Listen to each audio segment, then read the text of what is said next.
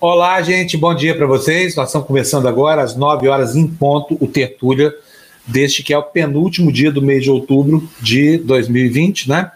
Vamos entrar em novembro aí, e aí em novembro é, vem as novidades que a gente espera que aconteçam no mundo, né?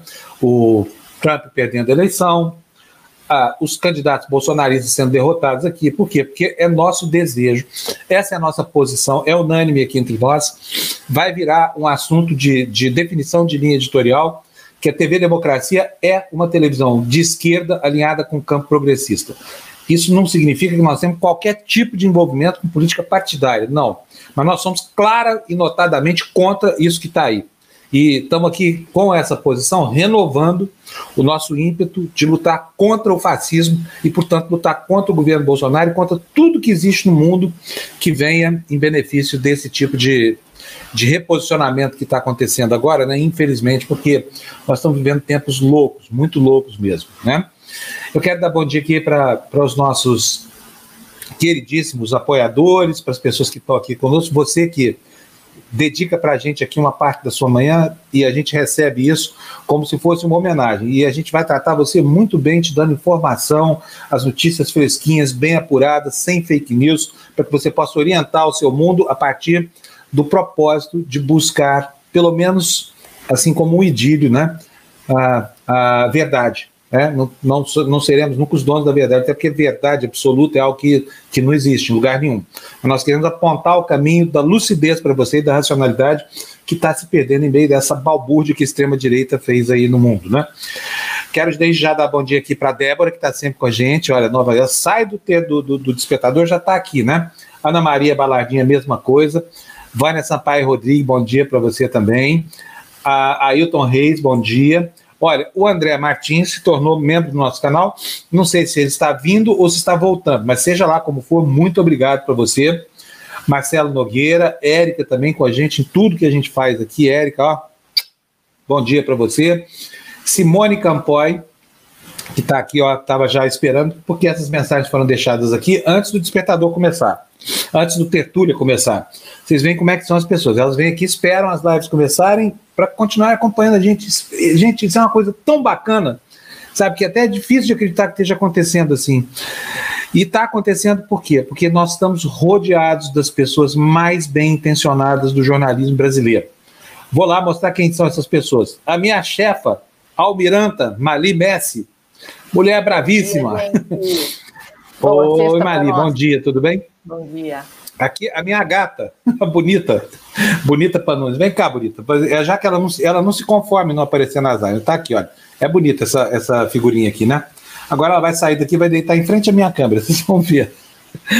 Vamos lá. É, fica quietinha aqui, tá? O jornal tá só começando. Você pode aparecer na televisão quando você quiser. Vamos lá, quem mais está aqui? Uh, vou começar pelas moças, obviamente, né? Gina Marques, a mulher que vai fazer um merchan hoje de uma ah, latinha que está ali do lado dela. Cadê, Gina? Guaraná Jesus.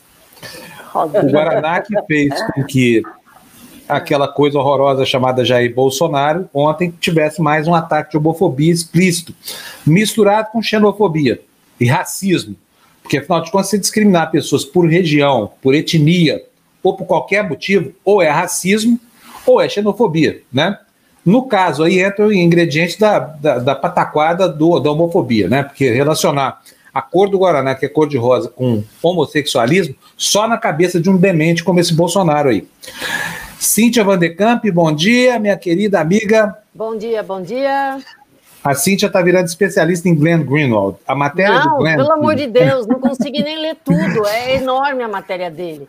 É, eu só dei uma olhada por cima porque o pessoal estava insistindo muito, né? E saiu agora. Ele publicou lá naquele site que, que o Fábio conseguiu achar, eu não tinha conseguido achar.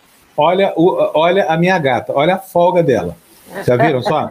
Chama gato, gato de né? live. O cachorro. Sobe a audiência, olha, olha, Fábio. olha o atrevimento. Opa! Será? Ai, que delícia! oh, bonita, você quer fazer o favor de deixar eu apresentar o programa, por favor? Olha, enquanto eu resolvo aqui o problema com ela. Ah, voltei aí, ó. Agora vai ficar quietinha ali um pouquinho, quer ver? Já só de novo aí, ó. É demais, né? Tá vendo, Gina? Entende o que, que é? Preciso dar, que nem diz aqui o, o, Odair, que era motorista da, da minha ex-mulher, É, precisa dar uma carraspança nela para ela aprender que gato de live não precisa ficar o tempo inteiro no ar, basta botar a orelhinha de vez em quando.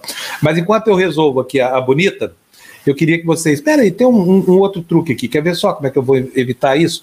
Não, não contem para ela que eu mudei a câmera, tá bom? Senão ela vai para frente dessa aí. ai, ai, ai. O meu querido amigo Vitor Pino, filho do Tebni Saavedra, Ontem a gente descobriu que o Tebni não é parente do Cervantes, que na verdade foi adotado, porque Tebni em árabe significa adotado. Portanto, mas olha, no caso do Tebni, foi uma sacanagem de algum bisavô dele lá, que o bisavô não queria ter mais um filho, devia estar no 18, aí ele falou: não, esse aqui vai ser adotado. Deve ser o, o, o tataravô dele lá, teve um caçulinha, né? Que foi o seu, seu bisavô, não foi isso, Tebni? Que botou o nome de adotado, não foi isso? Não, não. Porque foi, nome meu avô que colocou o um nome para um irmão dele, né? Um dos 17 irmãos que tinha meu pai. 17. Gente, pelo amor de Deus. Não tinha televisão. Mas que irmão assim, Teb? É, não, naquele tempo não tinha, né? A diversão qual que era, pessoal de noite? Fazer Como é? filho, né? A é, diversão é. era fazer filho. Não tinha, eu acho que até de dia, viu? Como é que faz diversão para os pais, né? Porque para as mães não era diversão. Para as né? mães não era brincadeira, é verdade. Não, peraí, gente, como que não? Era diversão também. Na hora de fazer é legal. O problema é na hora de criar, né? Então. Amamentar, é. trocar a fralda. Mas fazer é bom, todo mundo gosta. Tanto que nasce é. criança com a beleza, né? fralda de pano naquela época, né? É, exatamente. Bom, olha, deixa eu falar um pouquinho do programa de hoje.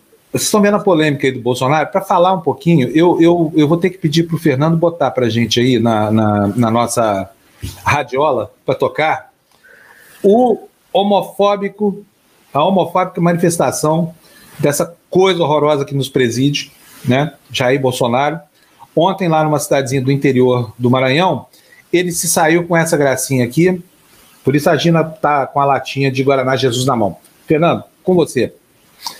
Toca aí o nosso homo, homofóbico presidente. Tomou o Guaraná, chama Guaraná Jesus.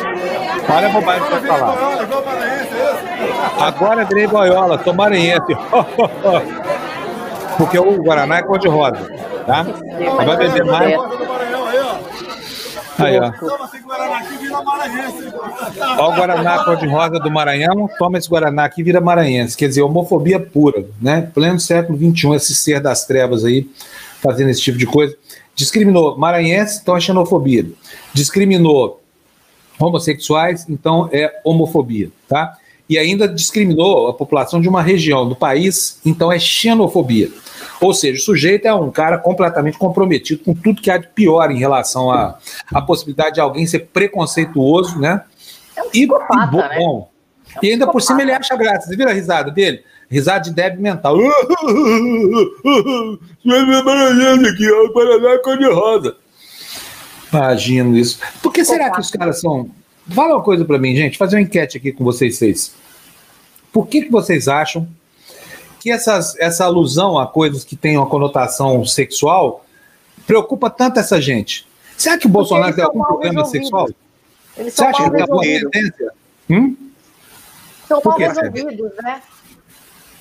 Peraí, vamos, vamos ouvir os sábios, vamos ouvir os anciãos aqui.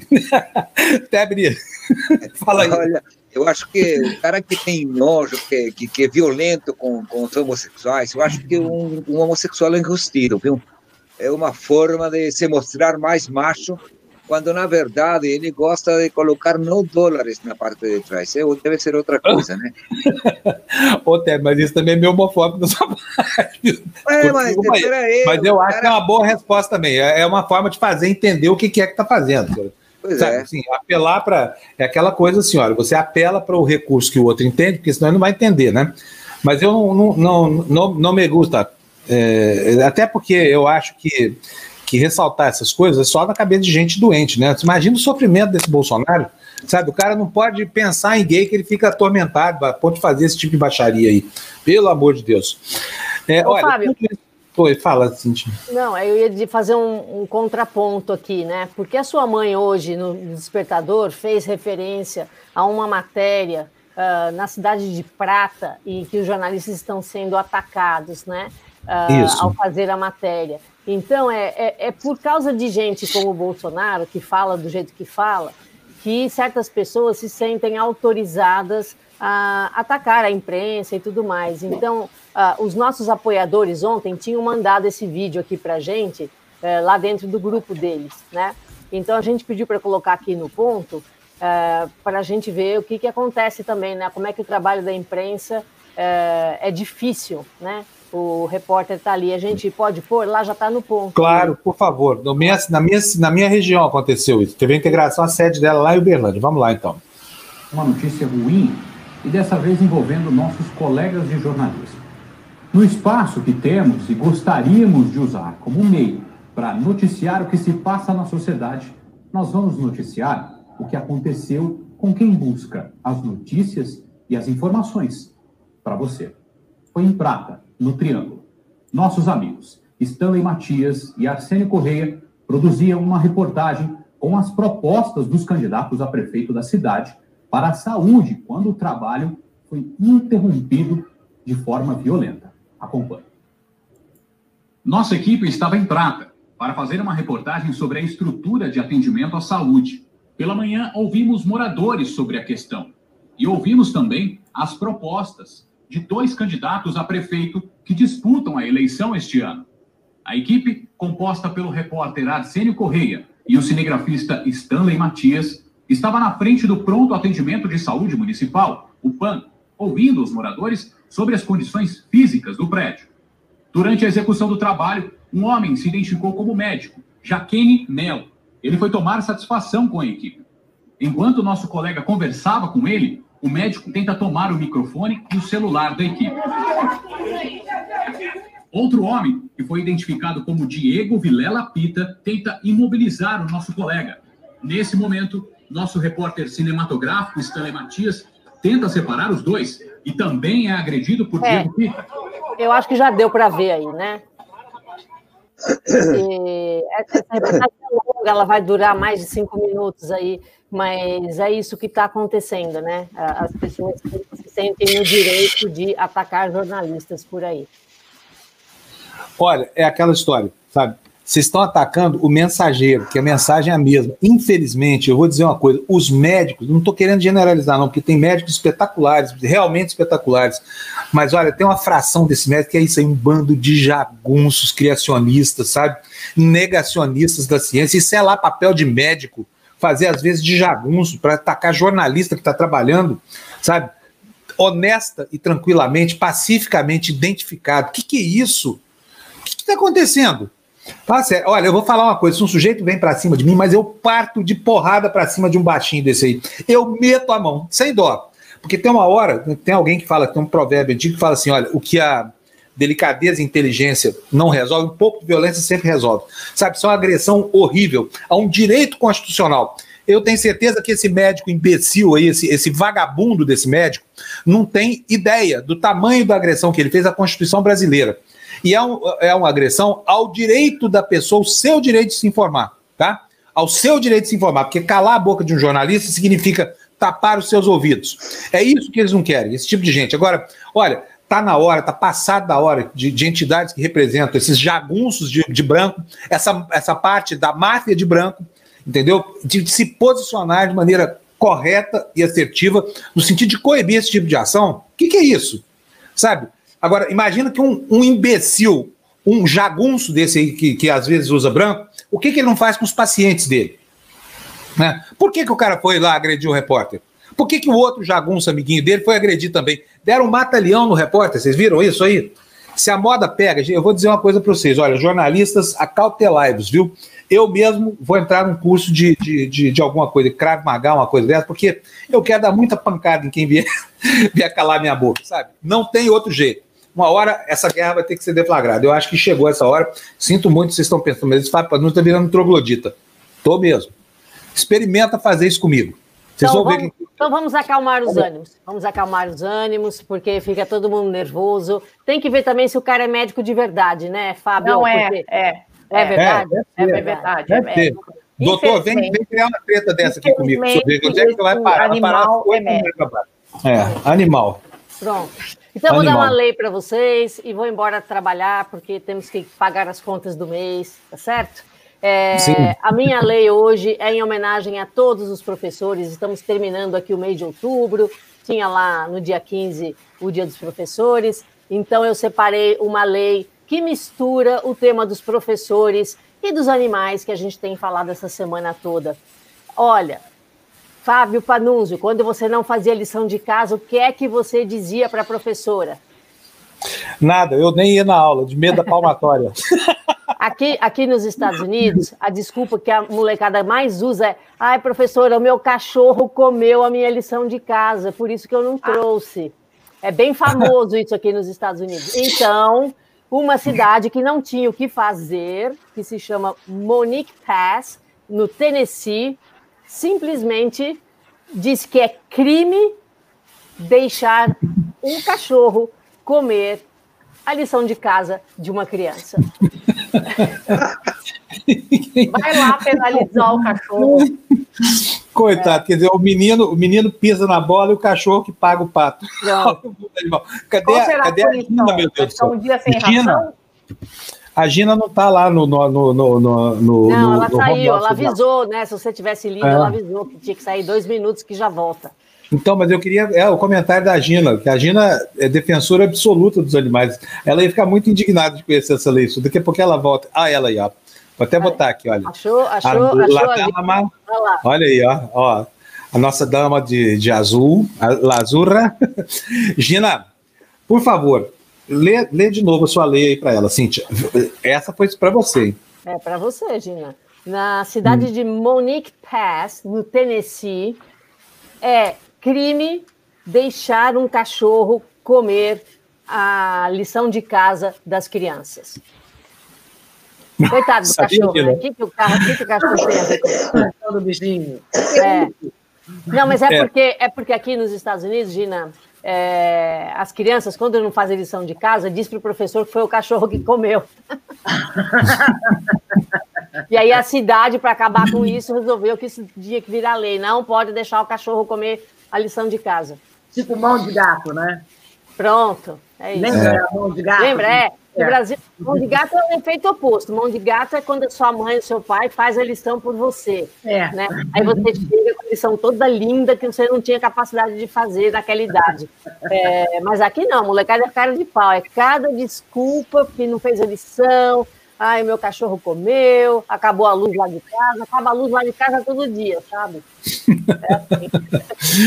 então é o seguinte: se você não pagar aquela conta, o seu boleto venceu, você não pagou, pandemia, essa coisa toda, e quando vier o cara dizer que seu nome vai ser protestado, fala: Que isso, meu cachorro comeu a conta, como é que eu vou é, pagar essa conta? Exatamente. É boa essa desculpa aí, gostei de ver. Olha, tá gente, falando sobre. Embora, Beleza. Né? Um beijo, pessoal. Ah, não, peraí, Cintia, você não, tem que falar do banho um pouquinho. Dá, dá, dá uma palhinha só. A, a, o Glenn publicou agora há pouco, numa plataforma americana, a tal matéria que, que o levou a pedir demissão do site da Intercept. E a, a Cíntia, não sei se conseguiu ler tudo, porque ela é enorme, mas diz para nós qual é a sua impressão, Cíntia, sobre o texto. É, a minha impressão foi a seguinte, né? Ele, ele começa um texto explicando que havia e-mails do Hunter Biden, do filho do ex-vice-presidente, uh, tentando induzir seu pai a, como vice-presidente, favorecer uma empresa que se chama Burisma, da Ucrânia, uma empresa do setor de energia. Ele, inclusive, esse Hunter Biden, faz parte do conselho lá da, da, da dessa empresa, tem salário e tudo. Uh, ele também, nos e-mails, tenta ou pede para o pai uh, intermediar negócios com a China. Né? Pessoas com acesso aos e-mails confirmaram a existência desses e-mails e dizem que eles são verdadeiros, que o, o Hunter Biden realmente pediu para o pai ajudar aí né, nessas, nessas negociações. A pessoa que é citada na matéria, Frank Luntz, é um republicano, a matéria também da Fox News, uh, e esse Frank Luntz depois se recusou a responder mais perguntas sobre o assunto.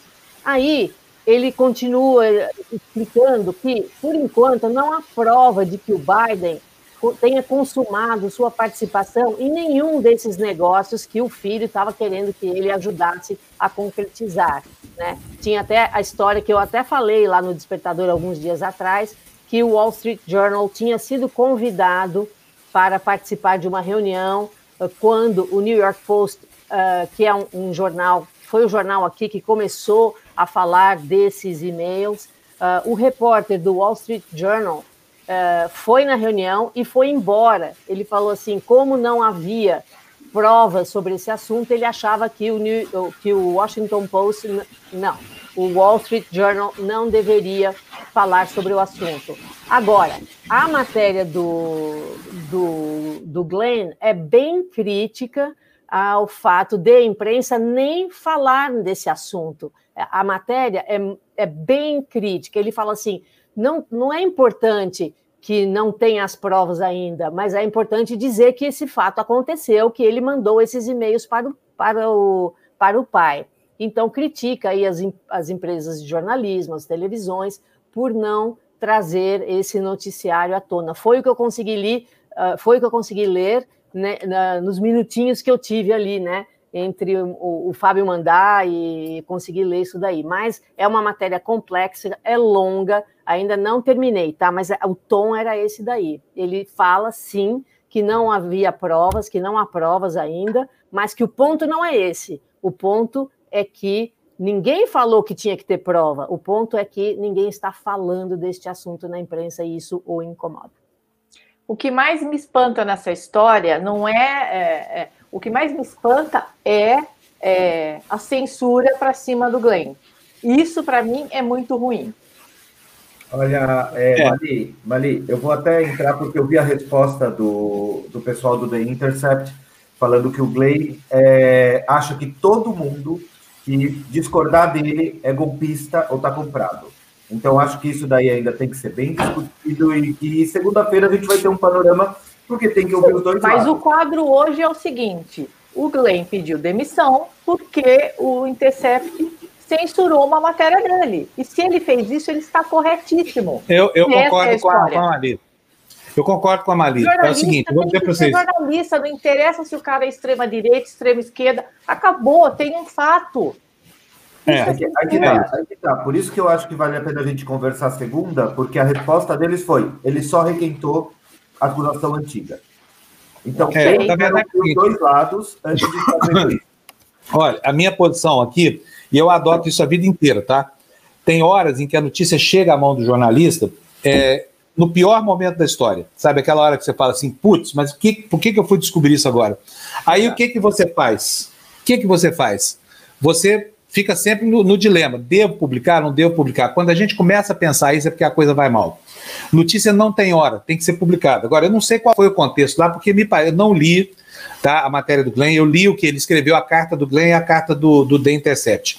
Eu não vejo, sinceramente, motivo nenhum para ponderar sobre hora de divulgar nada. Sabe? O objetivo do jornalismo não é construir condição política favorável para o lado A ou para o lado B.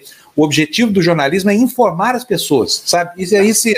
Agora, o que vai ser discutido é qual era a intenção do Glenn. A coisa vai desandar para isso, sabe? O Glenn estava trabalhando para o Partido Republicano, porque é o que está colocado aí, essa coisa toda.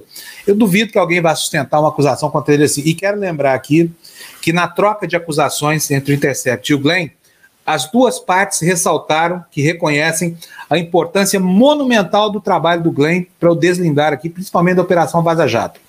Né, o Glenn é um jornalista que no mundo, no mundo inteiro é reconhecido pela, pelo, pelos leaks de que ele participa, né, sempre de maneira muito assertiva. Então é uma questão complexa.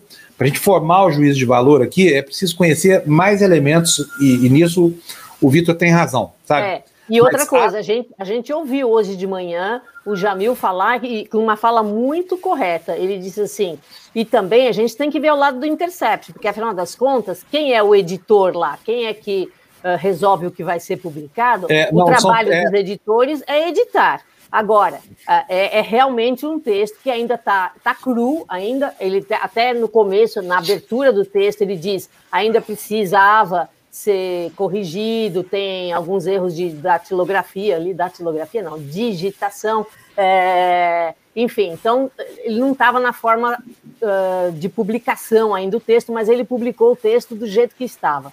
Então ele ainda é um texto ainda que precisaria alguma medida, alguma. Agora ele reclamou do fato de que queriam deixar apenas uh, as críticas à imprensa depois da edição e com isso ele não concordava e por isso ele pede demissão. É, então, é essa confusão, né? Mas eu, eu vou concordar também que a gente precisa ler isso com mais cuidado, é, ver exatamente o que está por trás disso tudo. A acusação que o. Acusação nem é bem esse o termo, né? O não, que o Intercept diz. Que não tem prova. Isso, ele mesmo dá o fato. O Intercept diz que é apenas. Ah, está requentando esse assunto. Aliás, eu, eu tinha falado disso já durante a semana. O repórter da, do Wall Street Journal, que é, um, que é um jornal da Fox News, é um jornal extremamente respeitado, não quis uh, publicar porque achava que não tinha provas e que então não valia a pena falar do assunto.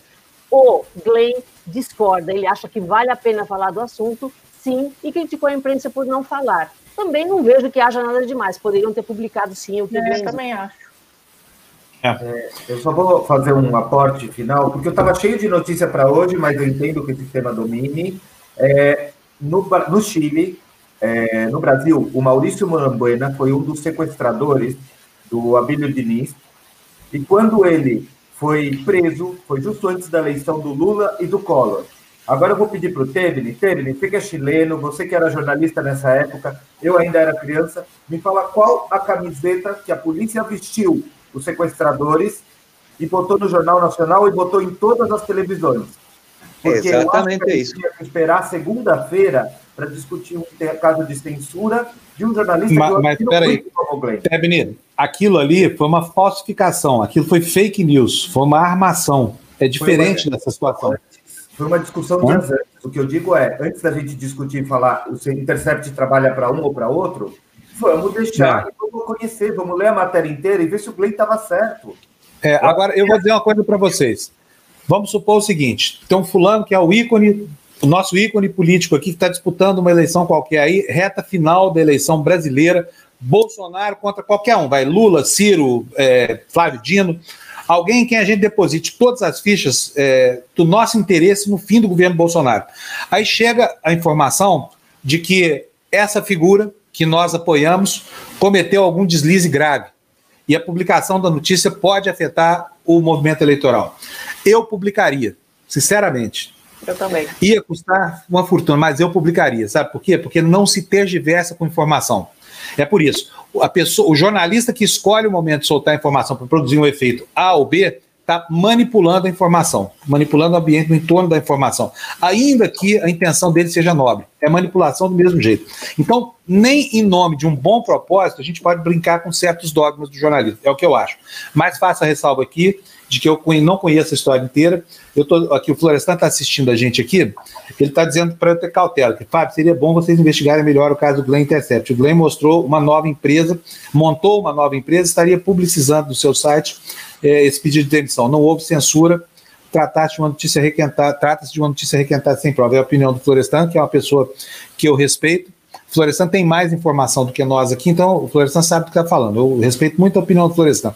Então vou devagar com a dor nesse, nesse assunto aí, porque o santo pode ser de barro, né? Agora, a história nos interessa. Por quê? Para balizar justamente isso, que é limite do jornalismo, papel do jornalista, essa coisa toda, né? Gente, agora vamos falar de um, de um, de um outro assunto. O Tebni espera, pode esperar mais um pouquinho, Tebni? Posso. Espera aí, pode? antes da gente falar, vamos, vamos cumprimentar esse novo membro? Vamos sim. Quem é o novo Antônio membro? Antônio Carlos.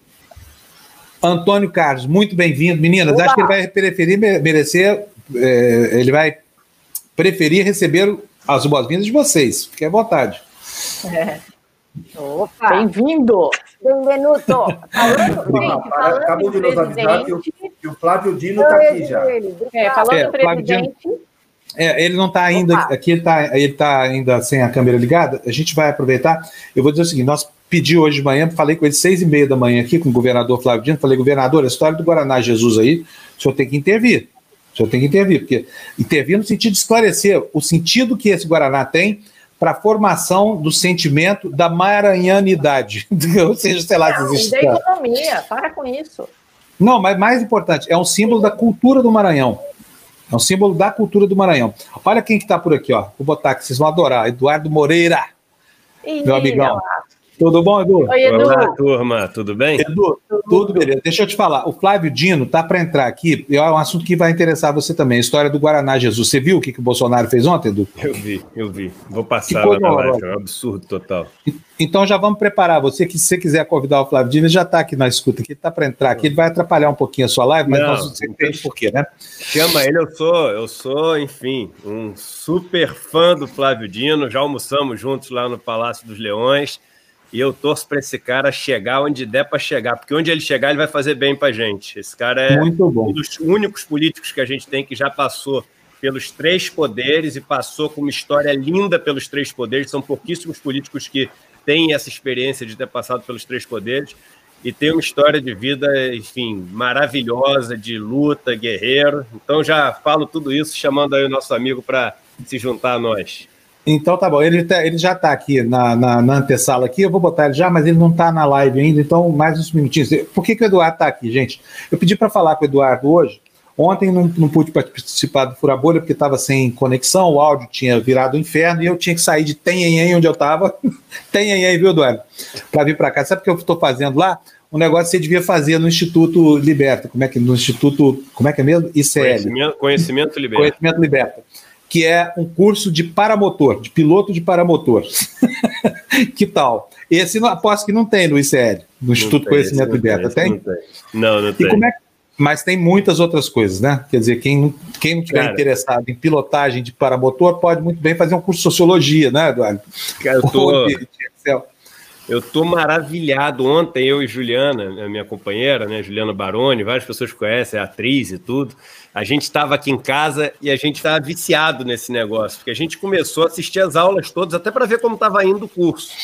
E, cara, é impressionante como a gente se esquece, como é gostoso estudar e correr atrás de cultura e fugir um pouco desse mundo maluco onde as notícias são em fast food e mergulhar de novo nesse mar tão assim profundo no bom sentido de conhecimento que a gente tem à nossa disposição. Então, ontem eu e Ju a gente fez aula, a segunda aula do curso de cinema brasileiro, uma aula do, sobre o Grande Otelo.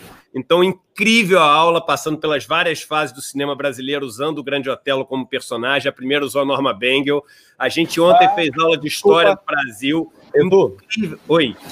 Quero te contar uma coisa: Grande Otelo Sebastião Prata, sabe quem foi que o criou? Jorge. É... Como é que é? Jorge Orwell, não é isso?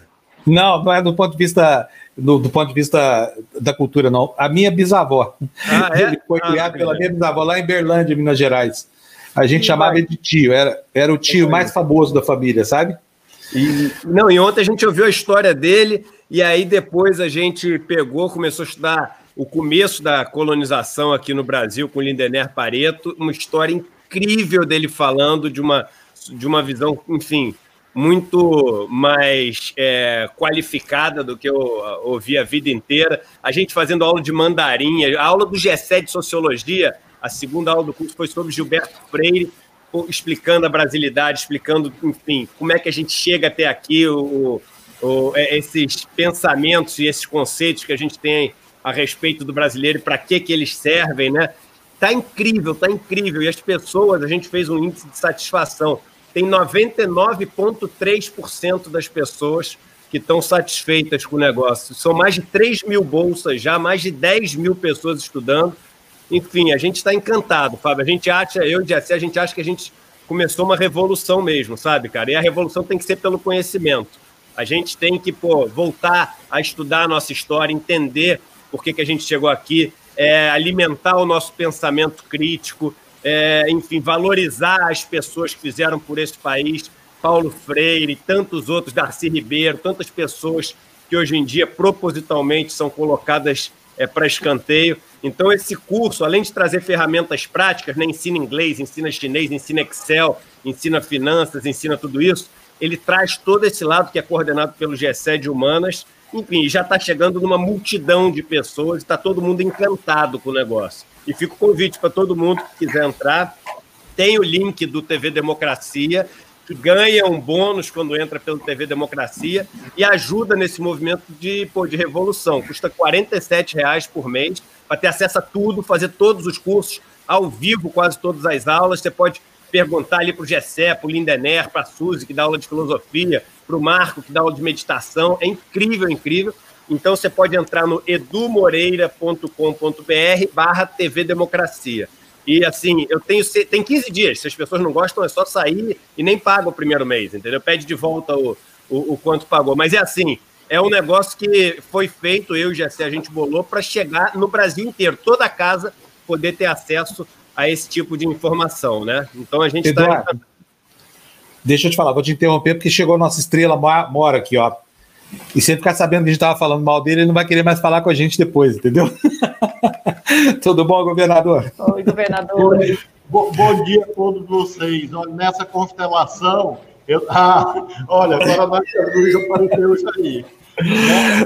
Nessa constelação, eu sou uma modesta estrela maranhense. É nada, você é a estrela de primeira grandeza. Eu só não diria que o senhor é uma supernova, porque o senhor é muito maior. O senhor é uma verdadeira estrela de nêutrons. Governador, mas antes do senhor obrigado, falar. Viu? Obrigado, viu, Dina, pela homenagem à marca maranhense. Nós vamos entender por que, que eu convidei o governador. É, viu, Eduardo?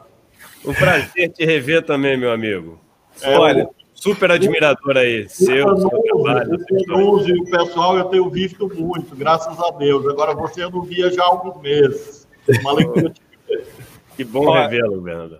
Governador, antes do senhor falar, eu, eu, queria contextualizar, porque na minha cidade tem um Guaraná também, o Guaraná Mineiro.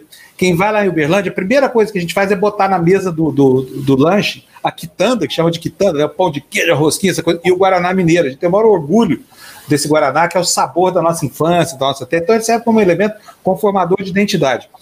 O Guaraná Jesus é a mesma coisa, e ele tem uma característica peculiar que é a cor rosa, né? Que é, é, é o único Guaraná rosa do Brasil. E ontem o Bolsonaro tentou acabar com isso aí na cidadezinha. Como é que é o nome da cidade lá, governador? Foi em Macabeira. Ele até, Macabeira. Errou, ele até errou o nome da cidade. Ele não sabia, acho que nem direito onde é que ele estava. Bom, ele não sabia, não. Eu tenho certeza que ele tem ideia. Mas vamos ver o que, o Bolsonaro falou. É rapidinho, governador. Em seguida, eu vou perguntar para o senhor da importância desse vilipêndio, que eu acho que isso foi uma ação de vilipêndio. Vamos lá, Fernando. Põe para gente aí o, o bolsonóbico, não, Bolsonaro, o homofóbico, o xenofóbico, o racista. Vamos lá. Eu vou traduzir para vocês porque não tem legenda, tá? Aí, ó. Ó o bonitão aí. Comando Guaraná. Boiola igual maranhense, é isso? Agora virei boiola igual maranhense. Ó, agora virei boiola igual maranhense. Aí põe mais Guaraná no copo. Cor de rosa do Maranhão aí, ó. Cor de rosa do Maranhão. Mas é bobo demais, meu Deus do céu. O cara é limítrofe. Né? É. E, governador, qual é a importância desse vilipêndio? É, quem a saca, eu sei que é um produto, mas ele não é um produto importante para que o maranhense sinta maranhense?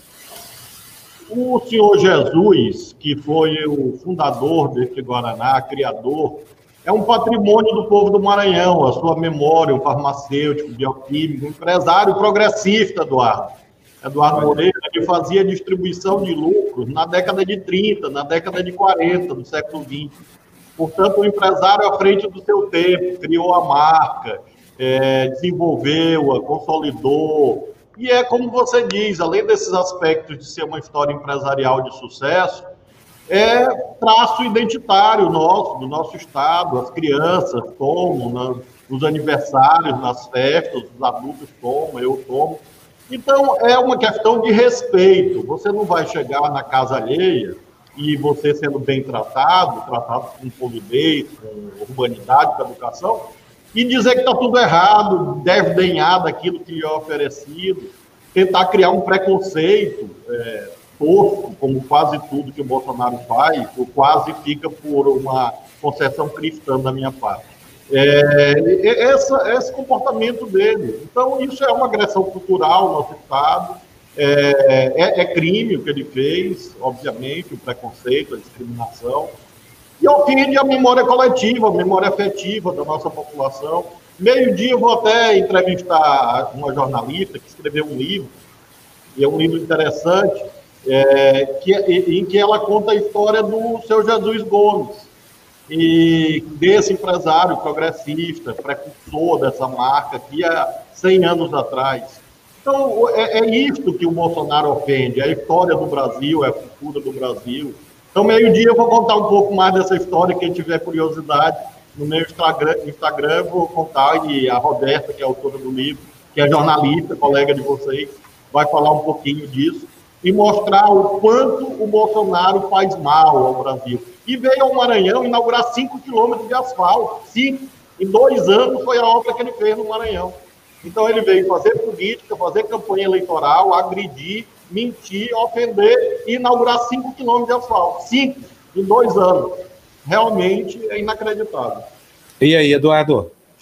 Eu concordo totalmente com o que o governador está falando e, e, eu vou falar algo assim que de quem está acompanhando todos os dias o que está acontecendo em todos os países, porque todos os dias eu noticio é, o que tem acontecido.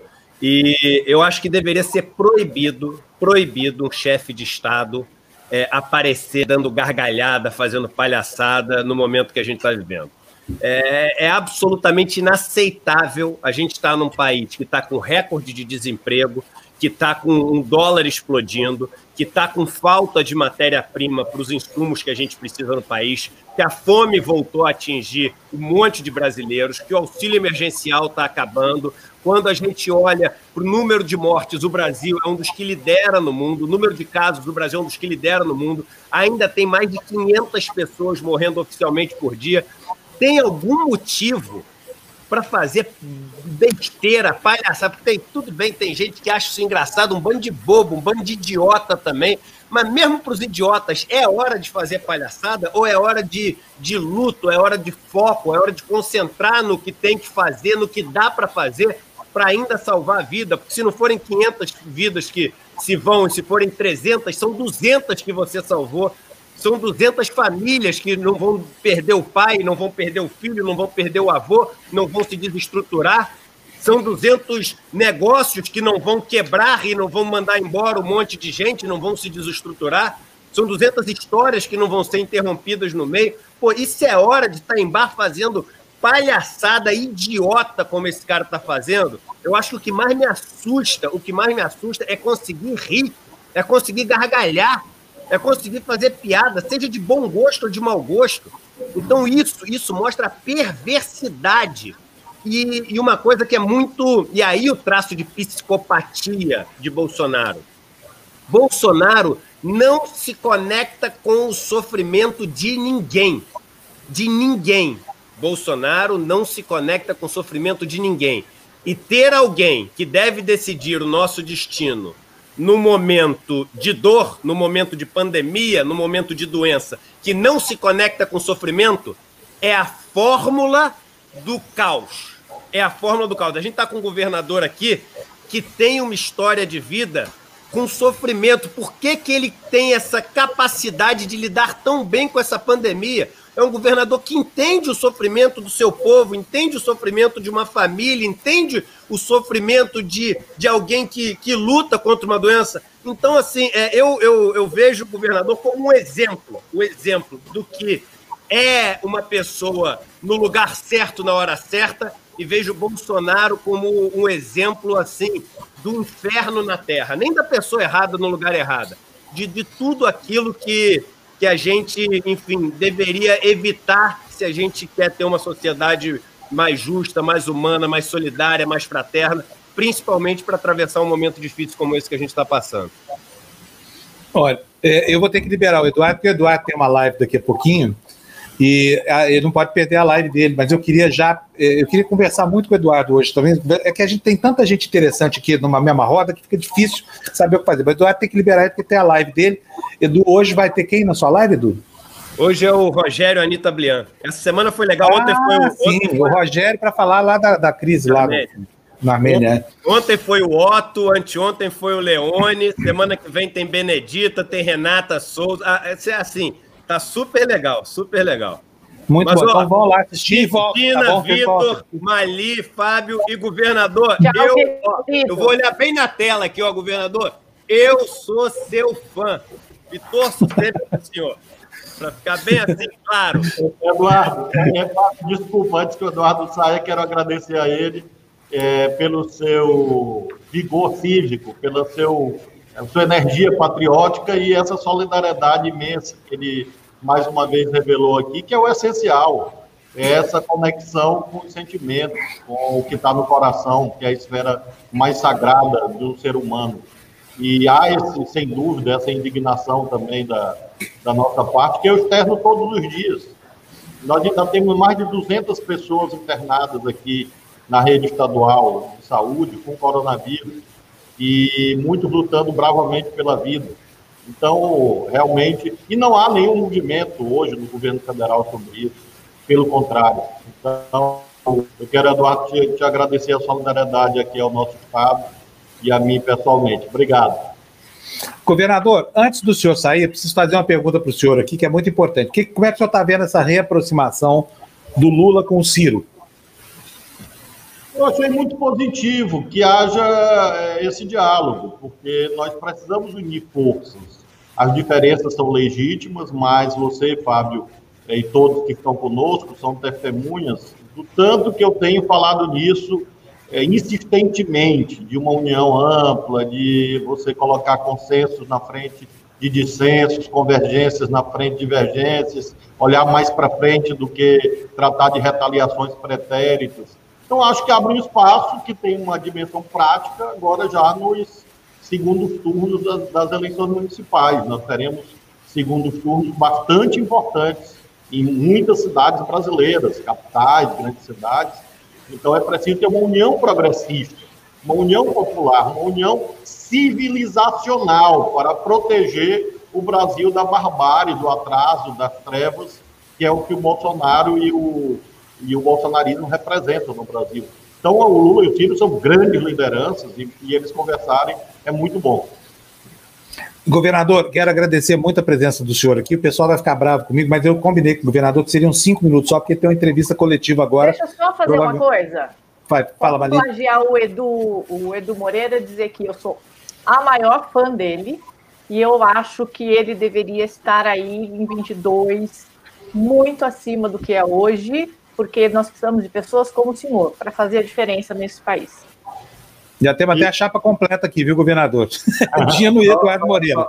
Só para falar para o governador que eu conheci durante, na PUC, durante o lançamento do Direito Já, e agradecer sua coerência, governador. Na época, o senhor me deu uma entrevista bem longa no final do evento e continua chamando uma união da esquerda. Esse discurso eu, não mudou e a sua coerência é algo que se faz falta na política no Brasil hoje.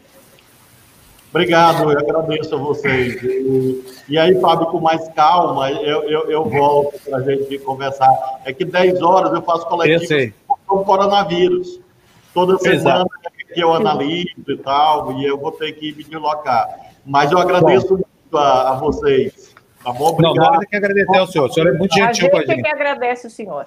É, então, a Gina está até fazendo o merchan aqui do Guaraná. Do Guaraná Jesus. é, governador, muito obrigada. Obrigada também pelo passaporte que o senhor me deu, passaporte maranhense. Assim que eu for ao Brasil, se eu puder, eu passo para o Maranhão para comer um bom arroz custar com farinha d'água e Guaraná Jesus. Então, o, o, passaporte, o passaporte dela está mais do que justificado. Tá sim. Depois vou pedir o meu também, tá, governador? Cidadania maranhense aí, ó. Porque o arroz. Você é honorário, você é. Serviços prestados à causa do povo brasileiro. Muito obrigado, governador. Um abração para o senhor, viu? Governador, obrigado. Gente, Aí, ele é de uma gentileza maravilhosa. É, uma coisa. Ele é, ele é ético, né? Fábio. É. Ele é ético. Não, ele é muito coerente, ele fala sempre a mesma coisa, ele. E ele, e uma coisa que falta em muito político. Ele fala e ele banca o que ele fala. É, e ele fala com suavidade, né? Ele é um é, homem. Ele não joga para as massas, não. Ele é. fala o que tem que falar. E, e por falar, ah, é, falar, desculpa, Fábio, vamos agradecer a Magna Galan, François, que mandou um super sticker para a gente. Lerê, vamos Cadê? Ver. Magda Galan? Deixa eu procurar. Aí, aí muito bem. Magda Galan François. Teve um nome também. Teve um Tem mais aqui, ó. A Lerê. A Lerê. A Lerê, gente, olha, eu tô de boca aberta com a Lerê. Ela me enviou um vídeo também. Essa mulher é cantora. Olha para esse sarau aí, gente. Hoje ela é. Pera, viu? Por E falar um nisso, não é, pra você aí, Gina. Tem um superchat Não é pra o- você. não é Cadê hoje o dia, não é hoje o dia do sarau? Não é, sexta-feira? Não é Sexta-feira? Não é É sábado. sexta, Mali? É que sábado? É sábado. É sábado, Ah, não então é? tá. Eu queria saber Ó, quando é que a gente ó, vai ter o sarau no ar. Pedi lá. Tânia Vamos Mara. Desculpa, nós vamos fazer uma experiência aqui. Vou tomar uma decisão autoritária e depois elas vão me matar, mas tudo bem, não tem problema, morro satisfeito. Vamos botar o sarau ao vivo então nesse sábado. Eu preciso saber aqui, ó, porque eu nunca me convidaram para esse sarau. Todo mundo fala tão bem e a gente fica fazendo um negócio fechado para um público pequenininho. Você tá lá também, Vitor? Não, eu não. Eu fui o primeiro. Eu fui no primeiro, que era uma reunião com Ué, gente, então tem que ser um sarau TV Democracia. Vamos. Então, então vamos programar. Eu vou botar a live no ar, tá? Esse fim de semana. Agora, por favor, gente, não vão me dizer que é, sabe, 11 da noite sábado, porque eu não aguento. Eu, eu durmo cedo, eu acordo 4 e meia da manhã. Aí é sacanagem também comigo, né? Quatro horas a mais agora. E com a Lerê. Eu queria que a Lerê participasse também. Ela tem uma Então, a Lerê está convidada. O Sarau não é um programa da TV Democracia, é um programa da comunidade da TV Democracia. Nós vamos só veicular o Sarau. Eu- É uma iniciativa que eu, pessoalmente, nós todos aqui da TV Democracia, prezamos muito, porque a gente quer dar autonomia para a nossa comunidade. A gente quer que as pessoas façam. Ah, ó, o Walder Porque tá falando que o sarau fazer. é hoje. Aí, tô falando, tá vendo só? Eu que nunca fui convidado, senhores telespectadores da TV Democracia, eu que fui o cara que criou esta bagaça, nunca fui convidado para um sarau. Quando a coisa fica boa, ninguém me põe no meio. Agora, Mas se tiver. chefe, deixa a. Não, mas, mas, é, mas é culpa dela, eu tô reclamando é dela mesmo. Eu também não tô nesse sarau. Não, é brincadeira. É que no- não é nosso sarau. O sarau é da nossa comunidade, entendeu? Então, assim, vocês da comunidade estão me devendo um convitinho aí, não estão, não, gente? Cadê o meu convite? Vocês não me mandaram? Eu tô adorando o comen- o comentário do, do Caio Xavier chamando de Fábio de Drama Queen. É, exatamente. Sou dramático mesmo. Sou bem dramático. Deixa, É deixa eu aproveitar que eu tô aqui. Sabe por que, eu sou tão dramático? Eu vou explicar por quê. Porque eu não tenho uma namorada. Eu sou um Ah. homem largado para as cobras. Pela Democratinha piada. pro Fábio. Nada, Democratinha. É, é, é hoje, foi sim. Valder, por favor, conta pra gente depois a que horas que é o, o sarau, tá? Obrigada. Ah, não, o Fábio é assim porque é o sangue italiano dele. Italiano é dramático, é o país da ópera. Oh! Ó, ó, teu nome, hein, Fábio? Não, mas peraí, o negócio é assim, o Walter tá falando que eu fui convidado, sim, mas não é um convite pessoal, né, Walter? Poxa vida. Só para vocês terem uma ideia, eu fiquei 15 minutos sem acompanhar as mensagens do grupo, sabe quantas acumularam? Mali sabe quantas foram, Mali? Ah, mais de 400. O pessoal escreve copiosamente, não dá. Quando você viu aquela mensagem que interessa, já sumiu no, no- no oceano de mensagem. Olha, gente, deixa eu já colocar aqui para dentro o Salvio Cotter. Ele, eu adorei o Salvio, eu não conhecia, não tinha conversado com ele ainda pessoalmente. Ele me convidou, uma gentileza grande que fez, me convidou para participar de uma live que foi ótima. Ele com a Viviane lá na. na- e olha, olha o lugar que ele vive. Tebni, ô Vitor, olha só se não parece a cabana do seu pai lá na, na- sei lá onde que é. Porque, Salve, você sabe que aqui o, o, o Victor, o Vitor que você está vendo aí do seu lado é representante de uma dinastia cujo fundador é Miguel de Cervantes. Você acredita que ele é tataraneto? Não, a gente descobriu que, na verdade, isso era uma falsificação. Sabe por quê? Porque o pai dele, que é o Tebni, foi meu colega de faculdade, muito mais velho do que eu, mas, enfim, isso não vem ao caso. É, o Tebni, a gente descobriu que Tebni, em árabe, significa adotado. E uma pessoa que é adotada não faz parte da linha genética, embora faça parte da linha de afeto, da sucessão de afeto. A gente sabe que família é uma questão de afeto, mas a genética não. Aí fomos descobrir depois que, na verdade, não era nada. O tal do Tebni é em relação a, um- a um- uma rixa antiga de família. Portanto, ele foi reabilitado como legítimo legatário de quem? Miguel de Cervantes. Você que é um homem das letras, o que, que você acha de uma pessoa que é bisneta ou tataraneta de Miguel de Cervantes? Não é muito chique? Tá fechado o seu áudio, Salvo. Seu áudio tá. Obrigado. É, é, eu, fico até, eu fico até mudo, né, perante né, ante um- um- uma dinastia dessas, né?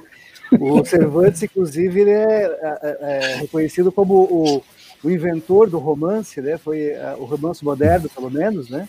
Tem gente que acha que é o Homero com a Odisseia, mas na verdade é, o romance moderno, pelo menos, com, com evolução psicológica de personagem, é uma coisa do Cervantes. Então, bem-vindo, né? É, esse, essa, essa, essa bem-vinda essa dinastia que, que influenciou a todos nós, né? É, bom, o, o Fábio realmente teve no nosso canal, foi uma, um absoluto show que ele deu, sobre, assim, falando sobre todos os assuntos, com a maestria que, que deixou todo mundo boquiaberto aqui. Nós somos, da, é, eu sou editor né, da Cotter Editorial, e inclusive me sinto muito bem num programa chamado Tertúlia, vocês estavam falando de sarau aqui também, a gente publica muita poesia também. Publicamos literatura é, nas quatro vertentes, né? Conto, é, romance, é, é, poesia e crônica. Publicamos filosofia, uma, uma, uma, coleção que é coordenada pela Viviane de Castilho Moreira, e publicamos política progressista. Estamos na, na, na luta junto aí, né? É, encampando essa, essa batalha. Quero agradecer demais esse convite, Fábio não mereço, mas agradeço. Tá? Imagina, claro que merece. Olha, o, o, Sal, o Salve me chamou a atenção, gente, para uma coisa. Eu vou colocar na roda para que as meninas e, e o Vitor possam entrar também. Eu falo as meninas, parece que são meninas, né? Assim, é um tratamento carinhoso, tá, gente? Não é depreciativo. São as minhas lindas meninas. A minha morena de Roma e a loira de Agagaquaga. a loira é a Mali de Agagaquaga é a nossa chefona aqui, e a Gina é a nossa correspondente lá em Roma. Ela, ô, Salve, ela é vizinha Gina do pai. romano mesmo. Não, é. mas tem outra história do nome. Ah, é, tá. é, tem outra história. Mas virou. É, é, é Gina, é pequenininha assim, tá ótimo. Agradeço, é, mamãe. É pequenininha, mas ela é valente, viu? Eu conheço ela. A Gina é pequenininha assim, mas lembra daquela história dos piores venenos e dos melhores perfumes? É ela mesmo. A nossa pimentinha romana. Agora, o, o Salve me chamou atenção para uma aberração, porque assim, que esse governo é um governo de anti-intelectuais, de gente avessa à cultura, de gente que quer usar a, a incultura alheia como fermento para a sua sobrevivência política. Essa gente não lê, né? Não lê porque a leitura esclarece, abre a cabeça, essa coisa toda. Quem é o maior anti-intelectual brasileiro do país hoje? Evidentemente, infelizmente aí nisso nem o Ricardo Salles é pior que o Bolsonaro. E o Bolsonaro é o pior de todos. A gente tem que admitir que, numa coisa, em relação a características negativas, o Bolsonaro consegue ser pior até do que o Ricardo Salles. Em algumas poucas coisas, né?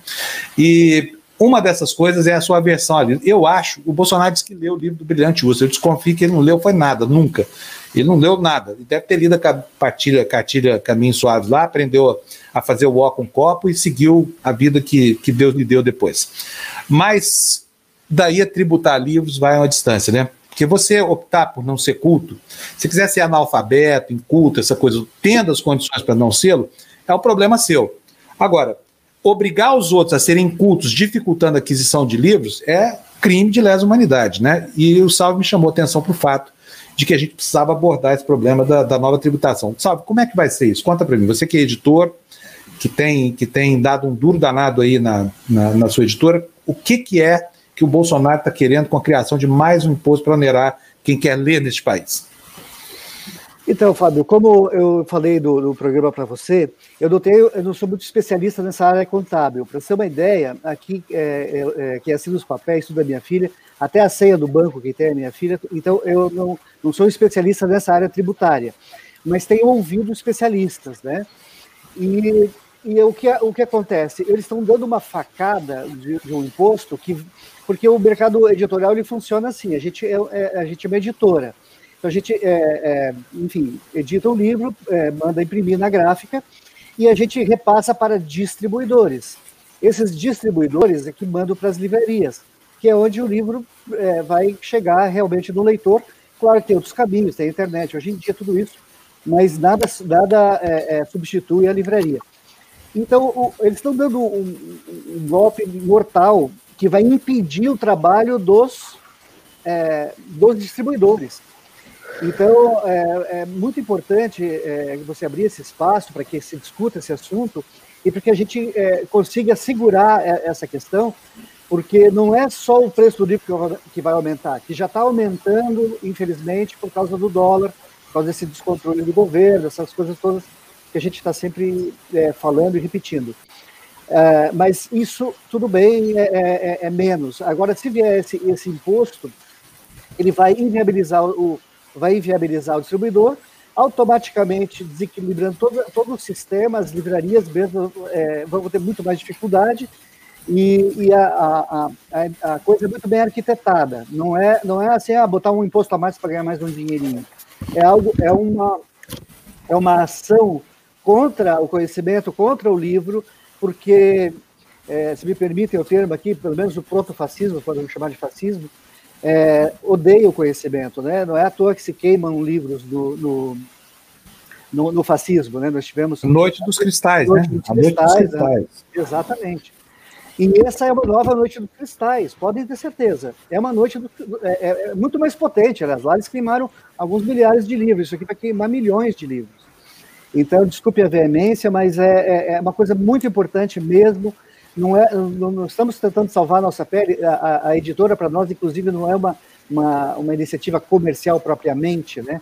É, porque é, é, uma, é uma a gente pretende que seja uma uma instituição e que ajude, né? Que seja uma gota do oceano aí do conhecimento, também da luta democrática, né? Porque é, nesse momento a gente vive essa essa essa tensão que até entendo que, que, que com a queda do Trump, é, possível né, quebra do, é, queda do Trump e ascensão do Evo Morales de volta, né, o partido, MAS, é, com a nova Constituição no Chile, né, que foi aquele balão de ensaio terrível lá do, do, do povo do Guedes, e, e, e outras é, é, boas notícias que chegam também do Equador, né, a Argentina acabou de ter uma eleição lindíssima, é, então a gente espera que haja realmente, começando a respirar de novo, mas não podemos afrouxar. Cada vez que, que você afrouxa, o inimigo avança.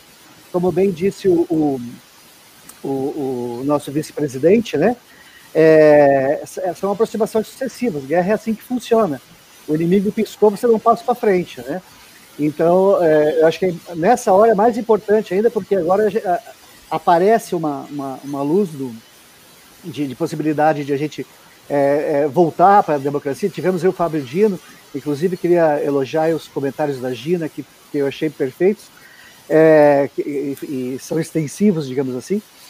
Temos, é, temos outros nomes também, né? Claro, Lula, que nunca, nunca, nunca se esquece, podem surgir outras lideranças, mas lideranças comprometidas, né? lideranças que, que defendem, em primeiro lugar, o Estado democrático e, acima de tudo, a justiça social, né? a distribuição de renda.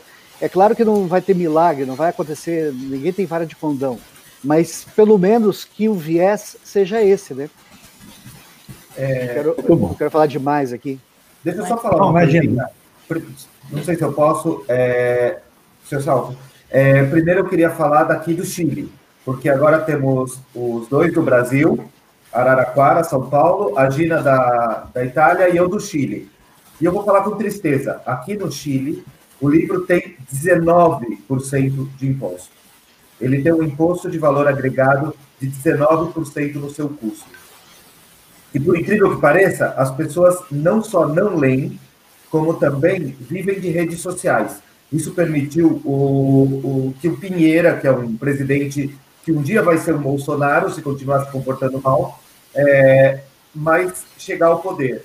E as redes sociais são o que dominam aqui no Chile. Aqui no Chile é mais importante você ter um Twitter é, relevante do que ter um livro bem escrito. Então, com muita dor, eu espero que, como o senhor falou, aqui o Chile foi o laboratório onde aprenderam o Chicago Boys, onde veio Guedes aprender economia, infelizmente, e onde a gente ainda sofre com 19% de imposto em cima do valor de cada livro. Então, é, nós estamos publicando um livro de uma colega de vocês, a Cristina Serra, em que ela entrevista a Isabel Allende, né?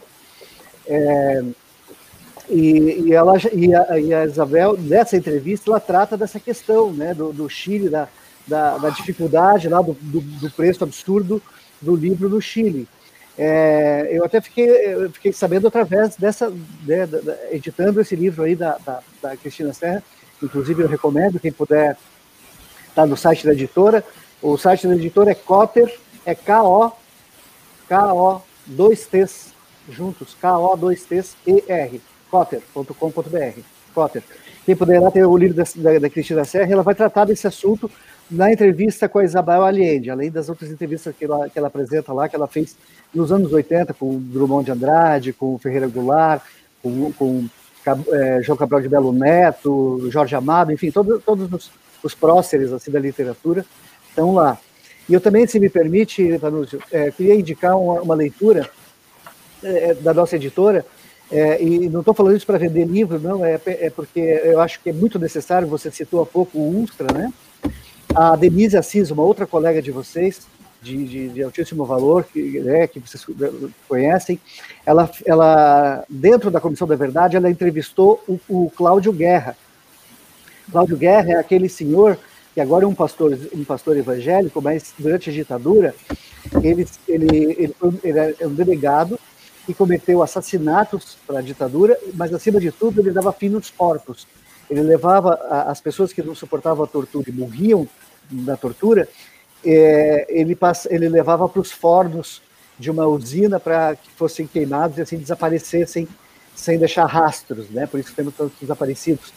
Então é, uma, é um livro chocante também, mas muito necessário, até porque ao final do livro, pelo menos na minha leitura, você tem todos os indícios da formação das milícias que sofremos hoje, as consequências, né? Elas advêm dos esquadrões da morte, e, e, esse livro dá uma pista de como surge tudo isso, como surge o Esquadrão da Morte e como isso vai, é, digamos assim, é uma célula mãe das milícias, né? Basicamente, assim, só para dar um spoiler, o que tinha é o seguinte: o, o, os militares eles tinham seus agentes, né, seus operadores. Cláudio Guerra era um deles. Quando vai, vai chegando, quando eles percebem que vai acabar o, né, o período deles, eles precisam se livrar dessas pessoas essas pessoas sabem muito. A maioria dessas pessoas foram simplesmente eliminadas, assassinadas. Mas algumas delas que tinham mais confiança, eles deram um encaminhamento, como o Cláudio Guerra. Mandaram o Cláudio Guerra lá para o Rio de Janeiro trabalhar com o Castor de Andrade, naquele mundo dos crimes deles lá, e, e claro, dentro do, do, do Esquadrão da Morte. Então, é, é, esse livro se chama Queimar e Matar, e eu queria deixar essa, essa recomendação. E, e eu acho que é, é, a defesa do conhecimento ela, ela é muito importante. Tanto que eu, eu pus aqui no, no, no, no chat privado aqui para o Eduardo Moreira, se ele quiser, eu, eu, me disponho a fazer um curso gratuito para quem quiser aprender a editar livros. É uma arte bastante complexa, é, é, é, chamada arte invisível, né? Um livro quando é bem editado ele envolve muita arte, mas essa arte não aparece. O que aparece é o texto, né? Então é, é, eu acho que to, toda luta que a gente fizer em favor do livro é sempre a favor do conhecimento, né? E é essa questão aí que o Victor trouxe sobre a, a, né, o mundo das redes é, é, realmente lamentável, né? Que, que a gente, é, nós todos, eu mesmo, mesmo sendo editor, mesmo sendo um homem de letras, sempre fui, é, acaba que a gente é meio que engolido dentro dessas redes e, e, a, e a rede é, é o conhecimento rápido, é, é, é, o dedo rodando na tela, é a, é a ansiedade, é, é, né, e nenhuma profundidade. O livro é o lugar né, de, de, da serenidade, da profundidade, né, da exploração dos temas. Muito bom. Quem pergunta para o.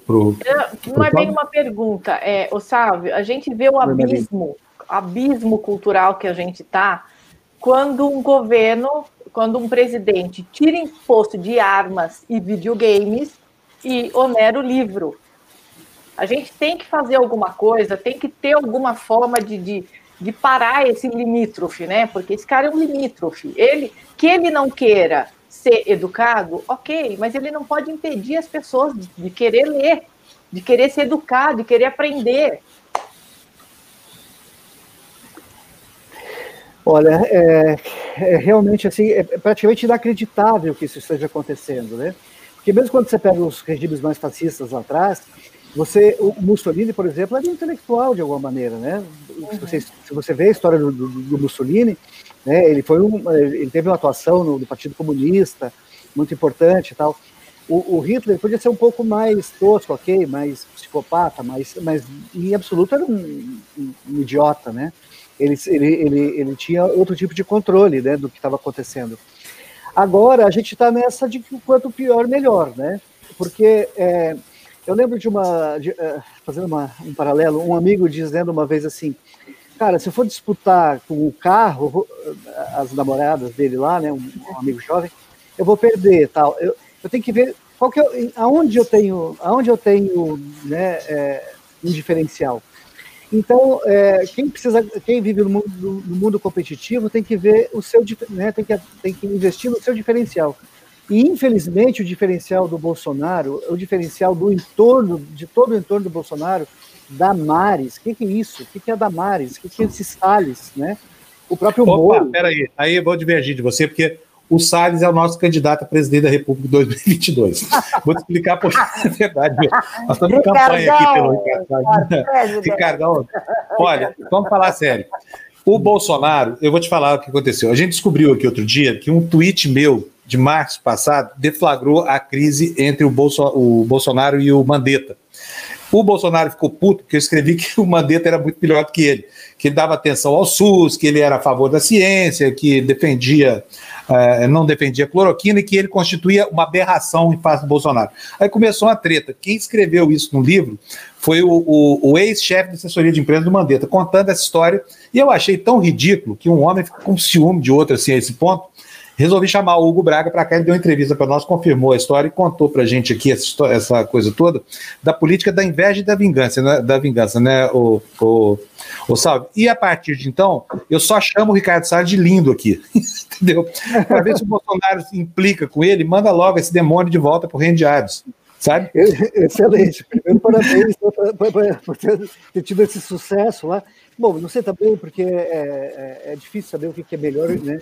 O Mandetta ter saído ou ter ficado, porque o Mandetta, também me parece um, uma situação complicada, né? Um, um, um, aproveitador também, né? Não deixa de ser. Embora naquele momento ele estivesse do lado certo, né? Fazendo a coisa certa, ele não é alguém que inspire qualquer tipo de confiança, pelo menos a mim, né? Não, sei, é, não, sei não nem a mim também, mas foi, é. foi uma sacanagem que eu resolvi fazer, eu só não sabia que ia ter mas eu vou essa... Te apoiar. Eu vou te apoiar, vamos, vamos lá, vamos, vamos? assim. Ricardo Salles, a gente fala o seguinte: olha, você quer ver que a gente fala aqui? Pessoa, que o Ricardo Salles, o verde que ele quer suprimir da Amazônia é aquele verde lindo dos olhos dele, esmeraldas, sabe? Que o olho dele é muito mais verde que o Bolsonaro e que ele, em matéria de ser ruim, é muito melhor do que o Bolsonaro. Ele consegue ser mais odiento do que o Bolsonaro, mais bad boy. O verdadeiro bad boy da República não é o Bolsonaro, viu, Bolsonaro? O cara, ó, lindão, tá pegando um monte de gente aí, certamente, com aquela carinha de, de Mauricinho que ele tem. E olha, vai acabar ferrando você. Então, Ricardo Salles 2022, Bolsonaro, vamos nessa. Bolsonaro, presta atenção, hein? o Salles é mais rico que você, né? Ele conseguiu ser mais é. rico.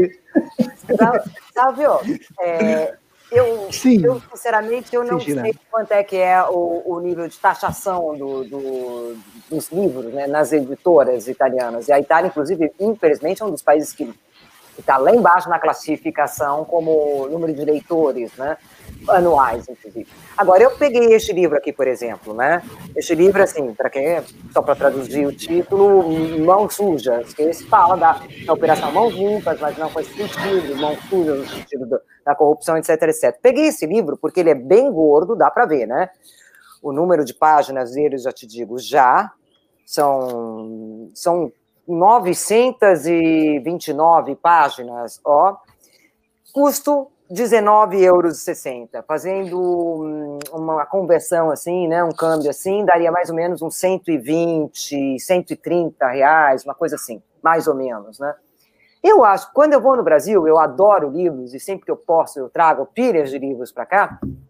Eu acho muito caro o livro no Brasil, principalmente para o poder aquisitivo do brasileiro e também proporcionalmente ao, ao número de páginas. Como é que é isso? Por quê? Por causa do imposto? Você acha que é caro também? Na verdade, não é caro pelo trabalho, trabalho do escritor, não é isso que eu me refiro, não sei se eu fui clara nisso, né? Pelo trabalho nobre do escritor, do editor também, mas caro proporcionalmente ao, ao poder aquisitivo do brasileiro. Por que isso? Então, Gina, na Europa, inclusive, tem é, países como a Inglaterra, que praticamente, se você quer ler, você não precisa nem pagar, né? O governo é, arruma maneiras de o livro chegar até você.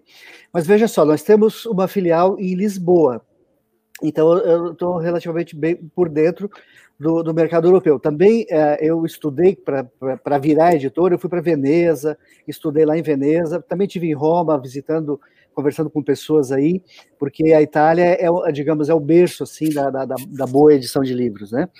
Mas eu posso te dizer o seguinte, até porque a gente atua nos dois mercados, a gente está no Brasil e em Portugal. O mesmo título a gente, é, a gente publica aqui e publica lá.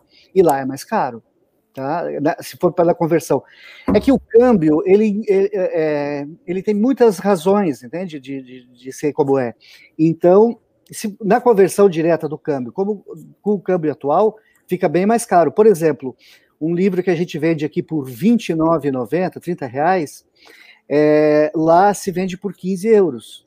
Né? Então, você veja que é muito mais caro nesse caso. Mas, às vezes, é, é, depende do livro, talvez 12 euros, mas nunca menos que 12 e mesmo 12 euros já é mais é praticamente o triplo disso aqui. E não é e a nossa margem lá e aqui não é diferente, é a mesma. É porque lá as coisas são mais caras. Então essa é a minha experiência. Agora é, o que acontece é o seguinte: o que faz o preço do livro é também a tiragem, tem uma série de questões, né? Então esse livro, por exemplo, de 900 páginas está 120 reais aí. Eu tenho um livro da nossa editora, por exemplo, o A Espera do Nunca Mais, um, um, livro impressionante sobre a Amazônia, é um romance do Nicodemo Sena, tem 1.125 páginas. Esse o preço de capa dele é, é 160 reais, mas ele está em, em, em, promoção por 99, por exemplo, e é maior que esse. E posso te garantir, assim, até pela, pela experiência que a gente tem, num, num olhar bem, bem superficial, é de uma esse nosso livro aqui num papel melhor, numa, numa qualidade melhor de edição do que esse do que esse que você mostrou, que esse aí é, digamos assim, um livro de para exatamente para ter preço mais baixo, né? Percebe-se que é um livro de, de combate, Sim. entende? Um livro, um livro de combate, a capa ela é, ela é molinha, é, o papel não é um papel. Brochura. Exato. É, olha só a mancha, por exemplo. A é. mancha é, eu não gosto do nome desse, de, desse formato, brochura. Estigmatizante aqui da infância da gente. Depois te contar a história do mamão papaya em relação ah, à tá. brochura, tá bom? Mas desculpa atrapalhar. Pode continuar. É a mancha. Você quer abrir o livro, por favor? Eu posso abrir um aqui também. É, então, tem uma coisa, não, só uma página que a gente vai se ver. A mancha que a gente é, que se chama, não, é, é, é, digamos, esse quadrado onde tem texto, tá? Tem o tamanho da página e o tamanho da mancha, né? Então você veja que isso você está com o texto vazando pelo livro afora. Isso tira todo o conforto da leitura. Isso embarateia o livro, mas tira é, é muito muito mais chato ler um livro assim. É, se me permite, eu vou, vou, vou sair rapidinho para pegar um livro aqui e mostrar para vocês. Deixa eu ver se eu tenho aqui. Deixa eu, deixa eu só falar, Gina. Eu estava pesquisando e a Itália baixou o imposto para o livro digital para 4%. Antes eles eram taxados em 22%, mas em 2015 é, a Itália conseguiu baixar o valor do imposto nos e-books né, para 4%. Então, pelo menos para compra de livros digitais, a Itália tem uma taxação menor do, do, que, do que tinha antes de 2015. Ah, perfeito. Obrigada, Vitor.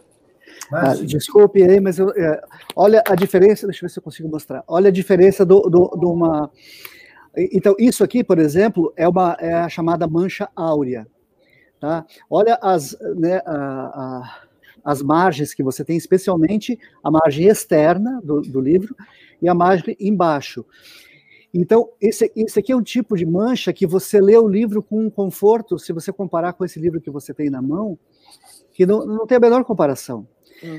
E isso, claro, é, é, um dos fatores que torna o livro mais caro, porque você vai ter menos palavras por página, portanto, vai ter mais páginas, né? Mas eu diria que no Brasil a, o preço do livro, eu não, sou, não, não conheço a realidade de muitos países, mas em relação à Europa, a gente tem preços bons em geral. Agora, por exemplo, esse livro aí, se for de grande tiragem, sei lá, coisa de 20 mil livros para cima, ele seria vendido aqui por um, sei lá, uns 70 reais por aí. Se fosse de alta tiragem, como esse certamente é. Agora, o problema é quando você tem a baixa tiragem, porque você tem uma série de custos que são fixos, né? É, sem contar o, traba o trabalho do escritor, que isso, isso não é, isso raramente é pago, né? Isso não é, é, é né? não, não, é nem pagável. Mas pensando no, no custo de preparo do livro, revisão, é, editoração, criação de capa, é, é, tem vários custos que são fixos, não importa se você vai fazer 100 livros, mil livros, 10 mil livros, aquele custo é fixo. Então, se você fizer uma baixa tiragem, esse custo sobe muito daí, entende? Então, é, é essa a coisa. E aí lá vem o imposto maior agora. Quer dizer. Pois é, não, se vier, se, vier, se vier esse imposto maior, a gente. É, eu não sei se eu me fiz entender, mas é que esse imposto ele, ele, ele, ele praticamente inviabiliza, sabe? É claro que depois isso tudo vai se reacomodar, mas é, é nós vamos ter assim um crash na, na, na, distribuição de livros durante um largo período, até que isso tudo se, se reorganize. Porque, por exemplo, nós, nós somos ligados às 13 maiores distribuidoras do Brasil. Né? Quem publica aqui, a gente manda para essas distribuidoras, e elas que mandam para as livrarias. E elas terão a sua operação é, praticamente, é, quer dizer, imediatamente inviabilizadas. Elas vão ter que re, reinventar isso. É. Eu acho o seguinte, isso aí só mostra que, que a deseducação é projeto desse governo, né? Não é uma coisa que não é pensada. Eu acho que, que eles estão seguindo a risca o que prometeram, destruir o país e estão fazendo como falaram. Marli, eu confesso que, que você, a, a, você falou me deu, me deu uma dor no peito, assim, porque é triste, né? É, como pode que isso esteja acontecendo? Não, né? Por mais que já faça tempo, eu não, não, consigo me acostumar com isso, né? Com essa, com essa constatação que você acaba de fazer, né? É, e tem coisas piores ainda. Eu tinha até, até um, um amigo meu que sabia que eu vinha para cá, ele mandou um, um poema para o Enio, né, que foi, foi sequestrado e assassinado aqui, né, um, um, sem terra que luta já desde do, uhum. os anos 90, e simplesmente porque estava defendendo os direitos lá, foi, foi sequestrado e, e assassinado nesse final, não sei se foi no final de semana, faz uma semana passada agora aqui no Paraná. E enquanto isso, a gente, eh, nós temos aqui, nós somos governados por um rato, né? Eu digo assim, porque é o, é o ratinho, né? O, é o filho daquele apresentador lá de do né? ratão, né? do, do, ratão, ratão. É, é. E ele agora sabe o que ele está fazendo? Ele está tá, tá querendo criar 200 escolas militares aqui no, no Paraná. Então é totalmente inacreditável, entende? O negócio Salve. Eu vou falar assim uma coisa. Ontem é, a gente mostrou algumas imagens do, do que acontece nas escolas militares. A gente mostrou um vídeo de como os mais velhos a, batem e escrevem é, frases homofóbicas aqui no Chile. Principalmente aí foi numa escola naval aqui no estado onde eu moro. Então, eu espero que não avancem, espero que esse governo seja é, seja impedido de fazer essas coisas. Essa é a verdade, porque aqui no Chile as denúncias são absurdas. Tem muitos vídeos de agressão nas escolas militares porque eles são treinados e olha, eu Aliás, a gente podia recuperar aquele vídeo que você mostrou aqui ontem ou anteontem. É que, né, na verdade, uma... Fábio, eu vou ser bem chato até para falar, porque eu mandei no privado, a gente acabou de ter um terremoto de 7.0 na, na Itália, é, na Grécia, desculpa. E estão aparecendo algumas fotos. Eu mandei o link por interno para. Como é que chama? Para para Andréia e para Fernando. Não sei se eles vão conseguir recuperar, mas está. Parece que a destruição foi bem grande. Olha só, tem uma informação importante então. Terremoto na Grécia, 7 graus né, no, na, mar, no mar, uh, ocorreu no mar, uh, perto da Turquia. Bom, vamos, vamos, daqui a pouquinho a gente vem com essa informação, a gente vai apurar direitinho, mas eu queria duas coisas uh, falar para você, Sal. Primeiro, eu vou te apresentar uma autora, uma futura autora, tá? Infelizmente ela não está aqui agora porque está no médico, é a Gabriela, ela é aqui da nossa comunidade, ela tem uma história de vida lindíssima. É filha de uma empregada doméstica, de um porteiro na Puxa. zona sul do Rio, ambos nordestinos. Ela, eles foram para o Rio, conseguiram fazer a filha se formar na PUC, com bolsa de estudos que ela ganhou por mérito dela, e depois disso ela conseguiu ir um estágio na Universidade de Navarra, de onde está voltando agora. Ela está escrevendo a história dos pais, a saga dessa família ao longo do tempo. Eu, se fosse você, contratava logo, viu? Se Olha, você não contratar, eu abro um editor e contrato. O Fábio, a, a, a, cota, a cota existe para publicar esse tipo de coisa. Pode, pode, pode ter certeza. E mesmo, por exemplo, a gente acabou de republicar um livro do Florestan Fernandes, Florestan Fernandes pai, né? É, a Revolução Burguesa do Brasil. Você sabe que o, ele é filho de empregada doméstica também, né? Sim, eu estou até chamando ele aqui porque eu queria que ele participasse dessa live aqui. Esse, esse é o filho, né? É o, é, o filho. o filho, mas eu estou me referindo ao pai. O pai era, era filho de empregada doméstica. E, e como eh, ela, a- ela botou o nome dele de Florestan, a, a patroa não deixava chamar de Florestan, botou o nome dele de Vicente. Ele tinha que ser chamado, porque era um nome muito pomposo para um filho de empregada. Exato, era, era o nome, era o nome, era o nome que o, que o, que o Antônio Cândido usava para tratá-lo. Só chamava o Florestan de Vicente. Vicente, sim. É, Eles, inclusive, fizeram a que peça te- teatral agora. é. É, eu participei dessa, da produção dessa peça lá, eu fiz umas coisinhas, lá, fizemos making off, essa coisa toda. É linda a peça do Oswaldinho, é linda, maravilhosa. Você, você viu ou não? Eu, eu só li, eu só li a peça. Olha, é, linda, viu? A Mas eu, leitura. eu acho que essa história do, do Florestan Fernandes explica em grande parte a situação que a gente vive hoje. Porque do nada não sai nada. Né? É, é verdade. Então, eu acho que a gente vive nessa sociedade escravocrata. Aliás, um outro autor que está chegando também, que é o Gessé Souza, é, a gente vai também republicar. A gente, é, é, eu tenho essa, esse gosto assim, de pegar, o, é, trazer de volta os grandes livros também, né? Tem vários Você sabe livros. que o Gessé, o Gessé é nosso parceiraço aqui. Toda quinta-feira a gente tem um programa aqui com ele, que é o Fura Bolha, né? Disso. E ele é espetacular. Ele e o Eduardo estão fazendo agora uma série de cursos aí. Fizeram, ontem, foi É. É, olha só, ontem. Vou te apresentar mais uma pessoa importante no mundo das artes que você não conhece ainda. Olha eu tendo a arrogância de tentar ensinar o pai do nosso pro Vigário. Quer ver só? Eu aposto que esse rapaz aí que apareceu na tela você nunca viu. Ó, vou até botar na tela grande aqui. Né, Cimentovski Nunca é interessante, hein? Isso aqui é uma brincadeira nossa aqui, é porque. brincadeira, né? Não é possível. Não, tem os nomes É, é uma aqui. brincadeira. Tudo bom, Valder? Mas é uma Tem- aqui tem brincadeira o- séria, viu, Sérgio? É. Séria.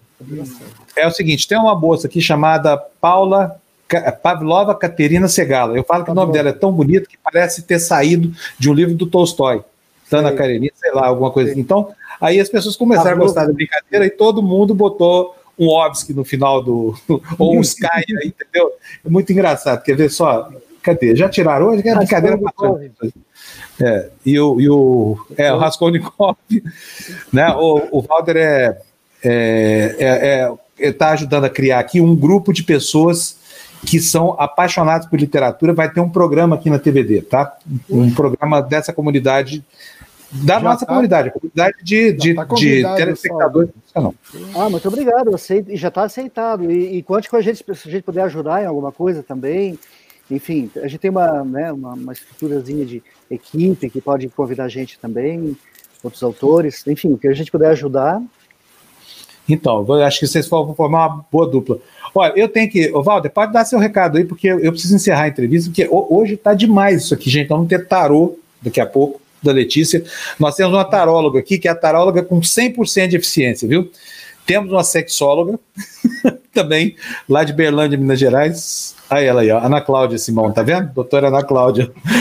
E, e, enfim, muita coisa rolando aqui, viu, Salve? Muita coisa bacana. Mas fala, Valder, dá seu recadão aí pro nosso querido Salve o Cotter. Não, Salve, Valder? muito prazer em conhecê-lo. Já tinha visto algumas coisas suas aí. Você está me ouvindo ou não? Estou te ouvindo, sim, Alô? Luiz. Alô? Aliás, desculpa. Tá. Val.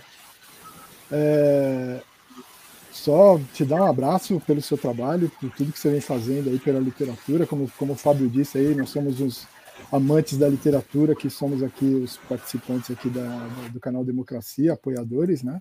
Muito feliz de ter, ter você aqui conosco e já está convidado mesmo e será um prazer falar com você aí um pouquinho mais sobre o seu trabalho, sobre o que, que é realmente a vida de um editor. Aí, tá bom? Seria muito bom.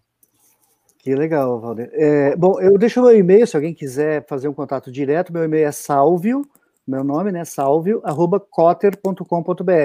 O meu nome está na tela, esse, esse final do meu nome aí, que é o nome da editora, Cotter, né?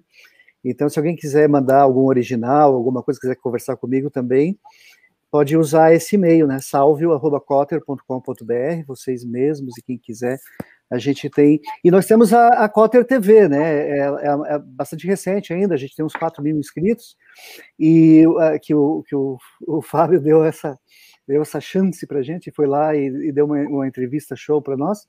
E então eu queria convidar quem puder conhecer e lá se inscrever, a gente está precisando muito crescer né, nesse, nesse, nesse início. Se alguém puder entrar no Cotter TV, né, basta digitar no, no YouTube Cotter TV, A gente tem um programa diário sobre literatura, que chama Viva Literatura. Temos outro programa diário sobre política, que chama Cotter Notícias. E vários programas, por exemplo, diversos, sobre as, as, as minorias, a diversidade. Nós temos um programa de filosofia fantástico, talvez, eu sou suspeito, mas talvez melhor, um dos melhores, pelo menos, programas de filosofia, que é do professor Paulo Vieira, o professor Paulinho aqui da, da Federal do Paraná. É, e, e, tem vários outros, né? Tem, tem, tem, programa também feito de Lisboa, né? Que é o Lusofonia e Política. Quem puder conhecer o Cotter TV, eu vou agradecer muito, puder dar um like para nós lá e principalmente assinar o canal para a gente aumentar o alcance. Eu agradeço a, a oportunidade aqui de, de divulgar, Fábio, se eu não estiver me excedendo aqui. Não, imagina, aqui você cedendo nada, você está aqui para isso mesmo. A gente tem que divulgar sim, coisa de conteúdo ótimo, difícil de fazer, difícil de manter, gente interessada na ampliação do espaço para discussão do conhecimento, entendeu? É muito importante. Então, estamos recomendando, tá aí, ó, youtube.com.br CotterTV, o e-mail dele, salvio, arroz, não deu tempo de fazer o banner aqui, agora eu estou com as minhas mãos ocupadas falando, né, como bom italiano. Enfim, é salvio, arroba cotter.com.br, cotter com K e dois T, salvio, arroba cotter.com.br. E que mais, Salvio, que a gente esqueceu? Nada, né? Não, acho que é a Cotter TV, né? Quem quiser, quem quiser conhecer a Cotter TV. TV. É, na verdade, aqui tudo funciona em torno da editora. O nosso negócio mesmo é, é divulgar o livro, né? O próprio canal ele está em função da literatura e também da luta política, né? É, e, e, claro, tem esse viés da filosofia, mas o, o, nosso, o nosso empenho mesmo é, é, pela literatura. No momento, dadas as circunstâncias do país, a gente entrou nessa luta. É, né? Eu, pessoalmente, tive, sei lá, em São Bernardo, mas antes também em Porto Alegre, no julgamento do Lula, em todos os julgamentos aqui em Curitiba. E a, eu estou aqui nessa chácara, que a gente tem uma chacrinha aqui na, na, região metropolitana, mas eu moro em Curitiba, eu morava a seis quadras do Lula, então a gente sentava na vigília também, é, apoiando, porque não é uma questão nem de ser petista ou isso ou aquilo, mas é um momento em que estava havendo uma grande injustiça, né? E a gente precisa é, participar dessa luta, né? Não dá para ficar assistindo, porque quando você vir, já vai ser tarde demais. Então, acho que ninguém vai vencer isso sozinho, né? Mas se cada um achar que, que, que o que, que tem para fazer é muito pouco e deixar de fazer, aí não vai acontecer nada. Então a gente tenta fazer a nossa parte com as falhas que temos, com as, com as, com as limitações que temos, mas algo estamos fazendo, né? São vários títulos publicados, esse eu acho que é o principal contributo. A gente também dá, apoia todas essas, essas causas, e assim como, como é, é o, o, canal aqui, né, o TV Democracia e o trabalho do, do Panúzio, que tem que nós também estamos nessa mesma nessa mesma balada, né? São essas. Salve, foi um grande prazer. É, é, o que for possível, o que você precisar lá para divulgar seus livros, o espaço está aberto para divulgar literatura, divulgar a autonomia das pessoas, né? Libertação, enfim, então você pode contar conosco aí, tamo junto, viu? E só não vai me roubar o Valder e a galera aqui, tá? Tá, pode deixar. Deixa aqui. viu, Valder? Tô tomando conta do meu gado. Diz que isso é o olho do, do é, o, é o olho do dono que gosta. Tô, mas tô, eu tô avisando. Tô me apropriando já deles aqui, ó. Você... aqui vai ter que pagar caro. Né? É isso aí. Um abração para você, Salvo. Muito obrigado, obrigado. pela sua Obrigado tá? demais pelo espaço. Obrigado, Mali. Obrigado. É, Tchau, querido. Muito obrigado. Ana Muito obrigada. Obrigado por aqui. Tchau, tchau, salve. Gente, a conversa foi tão boa lá. Eu acho que vocês deviam ir lá conhecer na Cotter TV. É, Cotter TV, não, Cotter TV, simplesmente colonizado, né, Ana? a mente de colonizado aqui. Oh, vou botar para vocês mais uma berlandense aqui, Valder. Você vai ajudar a gente com a próxima parte aqui do, do nosso programa, tá bom? Porque agora eu sei. Mulherada tomando conta hoje aqui. Eu estou informado de que o Valder é o maior fã da Letícia. Olha a Letícia aí, ó. Opa! Fala, Lele! Bom dia, Fábio. Bom dia, Mali. Bom dia, Ana. Bom dia, Valder. Que Eu achei que ia te tá pegar aqui. arrumando aí a câmera do baralho, Letícia, e você já arrumou tudo. Como já pode arrumei. ser tão rápida? Mais pode arrumar menos, aí. Vou, vou, tirar essa câmera. Vou tirar a câmera de baixo daqui. Todos os... Opa. Não pode. Não pode, porque senão você não fala, né? É isso, é. Fábio, senão o meu áudio não, não sai. Você sabe que aqui é toda uma traquitana, né? Mas agora é, né? estamos né? ok, podemos. Olha, peraí, Letícia, você vai esperar um pouquinho, porque eu estou tão satisfeito. Gente, a minha infância está aqui nessa tela, sabia? A Letícia é. morava três casas para baixo da minha. O irmão dela, o Laura, era meu amigaço. A gente era sócio no laboratório de, de. Se a Gina ouvir isso, ela me mata. Cadê a Gina? Não está aqui, não, né? Vou contar para Eles vocês. matavam bichos, Gina. Eles sacrificavam pequenos animais, pequenos insetos, mas a experiência Grande de garotos. Grande também. Sabe o que a gente fazia? Pegar. Não, mas não, é um cachorro tempo. nunca mexeu, mas sapo, rato, essas coisas. Bichos científicos, entendeu? Muitos morreram na nossa mão. E, é um que tempo Deus que se matava lá, passarinho, dava tiro de chumbinho passarinho, assim, hoje não, as crianças não aprendem isso mais, mas era comum, assim, né? Muito comum. Sinto Elas muito, vizinho, existia, né? do pai. Gerou um livro.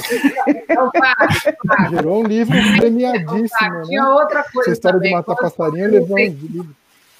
E, depois, também colocavam a espoleta para correr atrás da Letícia. É. É, eu tinha medo de cachorro. É outra... E eles falavam, pega, e eu corria na rua e o cachorro é, atrás de mim. É, exatamente. Bullying. A, a, era uma cadela perdigueira lá de Berlândia. Eu tô falando isso porque, eu, gente, não é sexta-feira, hoje não é dia de ficar Ai, enchendo o saco do Bolsonaro, mas eu sou obrigado, tem que cumprir cota aqui no TV Democracia de falar mal do estrupício.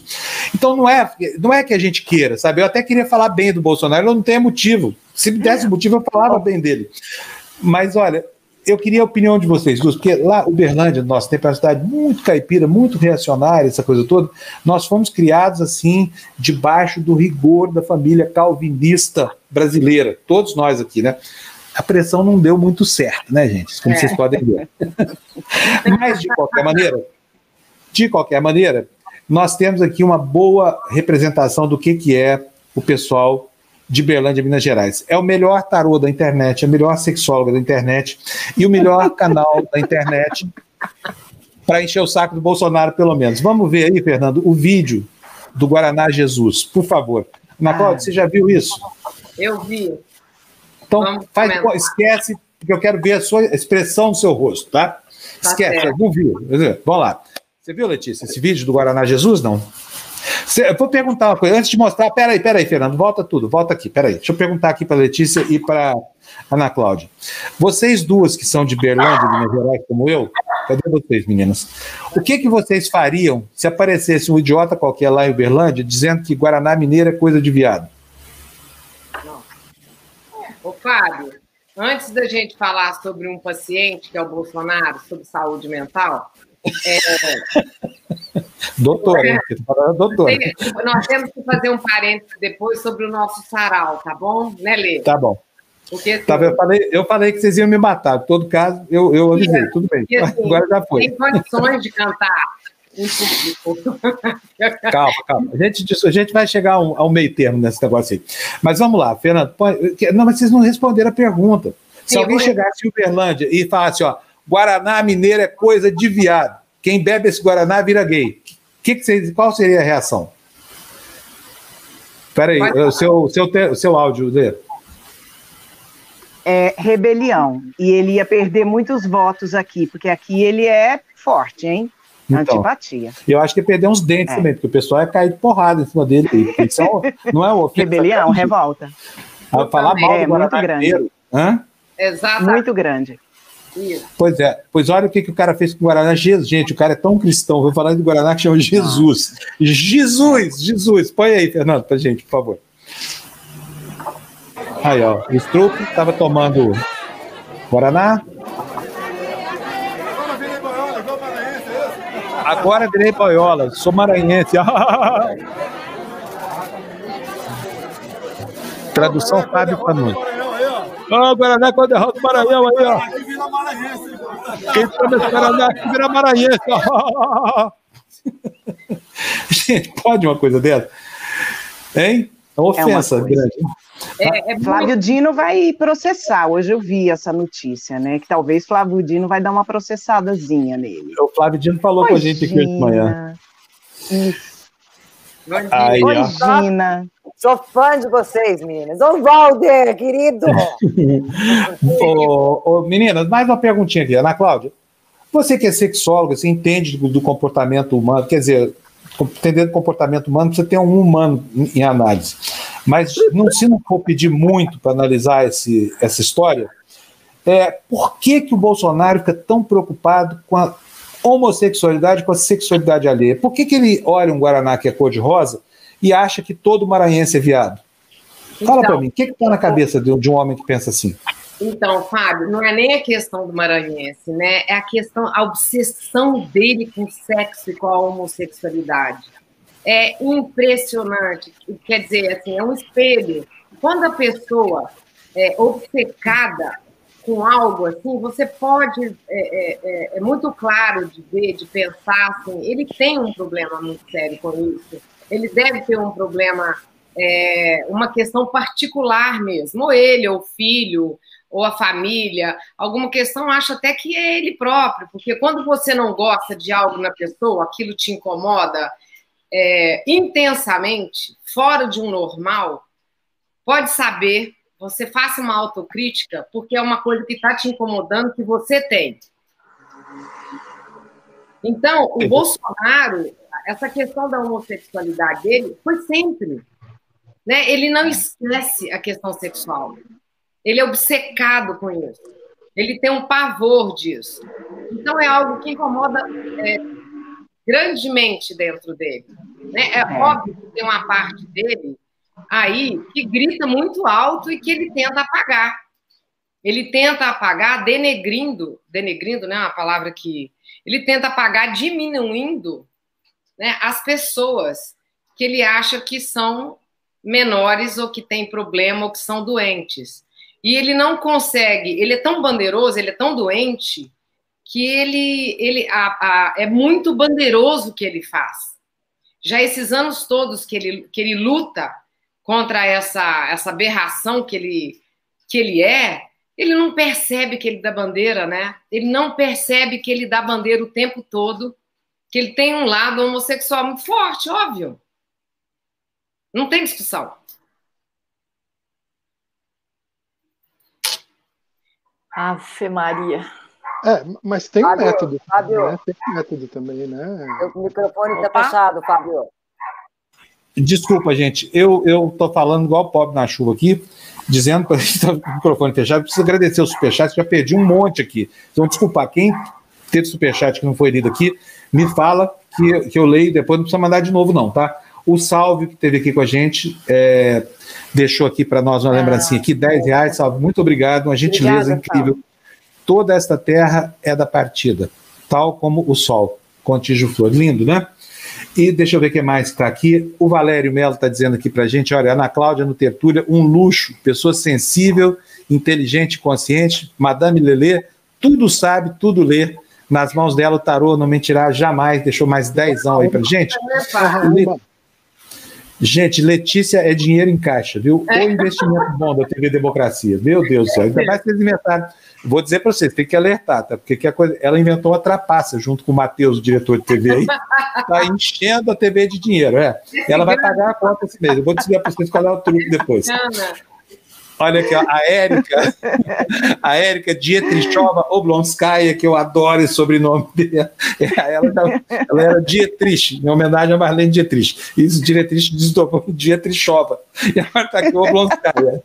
Então, cinco cão que ela manda para gente, Érica, muito obrigado, viu? O que mais, gente? Cadê?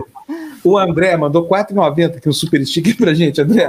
Obrigado, vocês são demais, viu? Olha, gente, nós reunimos essa minerada toda aqui, mais o Valder, que também é mineirinho, né? Para a gente poder brincar um pouco aqui com a nossa conjuntura e falar sério sobre temas que estão ouvindo o que a Ana Cláudia falou. A Ana Cláudia é talvez a maior sexóloga do Brasil hoje, sabe? Ela sabe, é ela matéria de sexo, ela entende mais do que nós todos aqui somados, viu, Valdir? Ah, bom, eu provavelmente. Essa sacanagem eles devem ouvir o tempo inteiro, né? Estamos ouvindo, estamos ouvindo, sim. Então, olha, como Letícia, o Valder é o cara que é mais fã seu aqui. O Valder te anuncia aqui todo dia. É uma coisa que eu tô achando até é um querido. É, é demais. Valder, você fica. Pode abrir a, a entrevista para a Corelê aí? O que, que você vai querer saber? Olha, a Letícia vai fazer previsões aqui, você vai conferir depois. É verdade, Letícia, que você não conseguiu errar nenhum jogo de futebol até hoje, de todos? Você errei, já... errei 80%. Foi não, não, errou, errou só errei. Não, errou, não, errei mais. Eu acho do... que eu errei mais, mas eu estou aprendendo a, a fazer errou isso. Errou também porque... do Palmeiras, errou dois. Errou dois. Errou dois. Aí eu errou dois. Então, tá mas ela já quantos ela quantos ela já já já atuou, Valder? Você que fica fazendo essa conta. O resto ela acertou tudo. Eu mas o resto é mais mas tá não, áudio, tá eu errei vários, eu errei vários, Fábio, mas eu estou aprendendo a, a, olhar. Errou nada, deixa de modéstia, errou nada. Eu acho que ah, sim, eu... Valdeir, eu não tenho certeza. Mas a, a ideia é que eu estou aprendendo como é que o Tarô conversa comigo a respeito do futebol. É igual a política é, também, porque não é uma coisa como eu, eu sou acostumada a jogar para as pessoas, a, a, vida das pessoas, e não para alguma coisa, uma questão social. Então, tem camadas por trás que eu estou aprendendo a ler, é uma outra forma de comunicação. E isso do futebol, eu não imaginava, mas depende tanto do técnico, depende tanto do movimento dentro do jogo, é um todo um universo. Eu achava que era simples, falar, vai ganhar, vai perder. Não, vai ganhar se, se o time reagir, se acontecer isso, se o outro time tem todo um universo para chegar no resultado. Então, estou aprendendo, né? Nunca ah, tinha entendi. feito. Quer dizer, é... não é você vai abrindo o baralho e vai perguntando como é, qual é o resultado do Flamengo e Vasco que ele vai te dar. Você tem que ter a interação de vários fatores assim de. No Olha, meu jogo, gente. Eu é, no meu jogo, Fábio.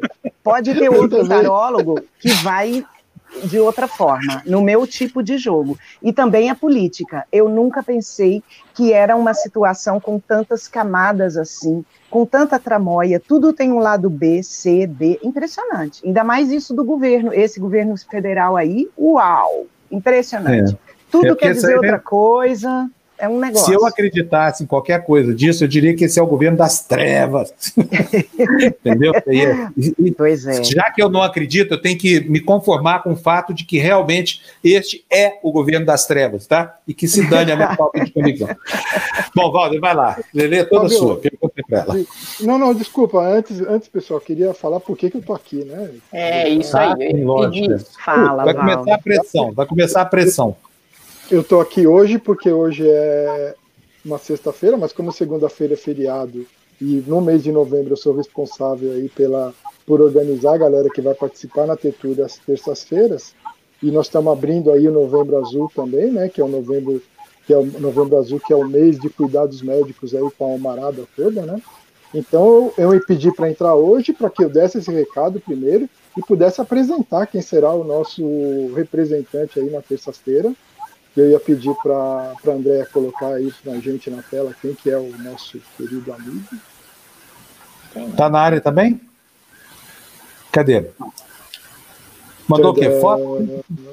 Ah, já tem todo ah, mundo. Ah, o Zé. É. Ah, o Zé. Zé Ventura. Zé Ventura será o nosso primeiro participante aí do Novembro Azul. Zé, no... Zé Ventura é um cara da comunidade, super ativo também, está sempre com a gente, um cara gente nota 10, um cara que todo mundo gosta muito. Só dar uns recadinhos rápidos aí de quem é o Zé Ventura para ajudar vocês, né? Ele nasceu em Sorocaba, foi criado em Piracicaba, mora em, em Rio Claro hoje. E a Gagaquaga tem... não, né? A, a Gagaquaga não né? A Gagaquaga é uma hora de Rio Claro. É, eu acho que ele já passou por Gagaquaga aí, alguma coisa ele A Gagaquaga. Tem, um, tem, um, tá, tem um sotaquinho HHKHK. Um grande tempo da vida dele. É. Bom, beleza, é maravilha. Né? É... Tá ouvindo? Vocês estão ouvindo? Estamos ouvindo. Sim, claro. Alô? Olha, ô Valdo, então, mas pode continuar, estamos te ouvindo. Tá bom, o Zé Ventura tem uma história que ele era ateu até um determinado, determinado parte da vida dele, e de repente o Zé, o Zé Ventura foi se conscientizando, religiosamente, como eles disse, né? E hoje ele é um evangélico, um evangélico progressista, o que está do nosso lado, óbvio, por estar aqui do lado, e eu acho que vai ser bem legal ele contar essa história de como é que foi essa migração dele do ateísmo para o cristianismo. Acho que é uma coisa bem legal que pode ser muito bem explorado aí, né? Esse foi um processo bem parecido com o meu, sabe? Eu, eu sempre fui ateu e de um tempo para cá eu continuei sendo ateu. É, então, mas quem sabe ele te toca aproveitar o mês de, de novembro, né? Vamos falar a palavra certa. Quem sabe ele te toca, né? É, não sei se eu vou gostar, não, Paulo. Eu posso não gostar? Se for toque Pode? sentido. Não, não, não, não. pô. Toque, é, o toque, é o toque de avivar. Toque, entendi, tem toque de avivamento. Mas, É. ô, Valdo, a Madame Lelê está esperando sua pergunta aqui. Daqui a pouco passa a inspiração, a gente não fica sabendo de nada mais. Ela falou negócio do bolo aí agora. Eu Tá, fiquei então, querendo Só queria, porque, porque eu vou ter que sair, pessoal, que eu tô com um problema aí, que eu vou ter que, que ajudar aí, problema de família aí, que eu vou ter que sair, mas deixa Uhum. a, minha, a minha pergunta para Lele aí, que eu queria saber. Ela falou umas duas, três semanas atrás que o Trump ia talvez ganhasse a eleição e mas não levasse. Eu queria saber como é que estão as cartas hoje no cenário atual aí, se, se isso continua, se ele vai perder mesmo, como todo mundo quer, se Deus quiser. Ok, vamos olhar aqui a eleição americana do Norte. É, o, o Trump tem alguma coisa, alguma ligação, pode vir alguma coisa em relação à mulher dele, pode vir alguma coisa em relação à forma como ele ganha dinheiro, a estrutura dele, o enraizamento de prosperidade dele, e isso aí pode gerar um problema. Talvez essa questão dos impostos mesmo, deixa eu ver se isso vai seguir adiante. A questão dos impostos vai seguir adiante, vai dar muito o que falar ainda, mas a ideia Cadê, Letícia? Você ficou sem voz. Mas nem. Ah, voltou.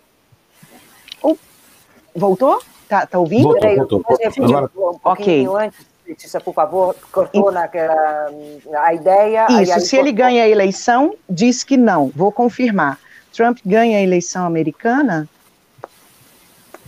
Aí, ó, existe, sempre aparece aqui uma coisinha assim, de que ele pode chegar perto, mas depois ele perde. Eu tenho a impressão, vamos ver se é na, na contagem dos votos, porque depois, não é? Tem um primeiro momento, aí tem um segundo Isso. momento. Que é o colégio eleitoral. Que é, colégio na verdade, que é o uma mais conta importante. automática. É. é uma conta automática que se transforma em dois processos, porque a eleição lá é indireta, não é eleição direta, né? Então, uma coisa é o voto popular, a outra é o voto do colégio, as duas coisas podem colidir. Mas eu acho que não vai colidir, não. É só um susto aí que as cartas da Letícia estão passando na gente. Beleza, você está Pode sem ser o áudio. tapetão. Pode ser o tapetão também. Não, é, a Letícia está sem áudio, a gente não está ouvindo nada. We are not hearing you, baby. Lê, Letícia, Ei, você tá sem áudio. Ah, aham, hein? Precisa melhorar. Não, não deu certo, não. Alô, alô. É meio complicado, porque esse negócio, quando junta a arte divinatória com a tecnologia, são duas coisas que podem falhar. E é uma elevando tá a possibilidade de falhar. Não. A arte adivinhatória com a tecnologia. É, tem tudo para dar Dois, né? Desculpem. Você tá- Letícia, Cara, agora sim, tá agora- câmeras, agora-. Não, acho que ela É, tá eu acho muito que- ainda. Não, não, não Pessoa- tá, não. Ela tá falando. Rapaz, eu vi que Não ela tá, tá. falando. É porque eu Aí. acho que alguém me liga, Ah, interrompe a É conexão, isso. entendeu? É, eu acho Não que é alguma coisa assim. Então, assim, o que está dando aqui é sempre tem, desde a primeira vez que eu joguei para essa questão, um primeiro momento e um segundo momento. E também é, já teve, se ele ganha, e se ele ganha, ele não assume, tem isso. É como se, se chegar ao ponto dele ganhar depois da contagem de votos, há uma coisa que fazem e que não permitem que ele que ele assuma, entendeu? Tem uma transformação, uma reviravolta que dá ruim para ele, muito desgastante. É, e assim, sempre essa questão do primeiro momento e de um segundo momento. Nunca é, é livre. Trump ganha, aí, num primeiro momento sim, num segundo momento não mas há, há uma luta com isso. Então, Biden ganha, a chance do Biden ganhar é maior, e é isso. Talvez o Trump chegue muito perto e depois as coisas modifiquem. Essa, essa resposta está dando assim sempre. Sempre. Hum, maravilha. Bom, é bom sinal. Pelo menos o baralho da, da Letícia está dizendo que não vai ter Trump de novo. Né? Não, Não. importa como. A minha Não, bateria Não é tá- futebol. E não é futebol. O que não é futebol, ela acertou tudo. Então, exatamente. É, É, e se ele ganhar, eles fazem uma coisa, eles não deixam ele assumir. Parece que aí vem uma terceira possibilidade. Então, ele pode ganhar num primeiro momento da eleição e perder na contagem de votos. E se ele ganhar nas duas, ainda tem uma terceira coisa que então, é como se os políticos.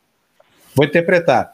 Pode tá. ser o seguinte: ele perde a eleição no voto, tenta ganhar na miúda, no tapetão, e é impedido, Sim. por exemplo, pela Suprema Corte?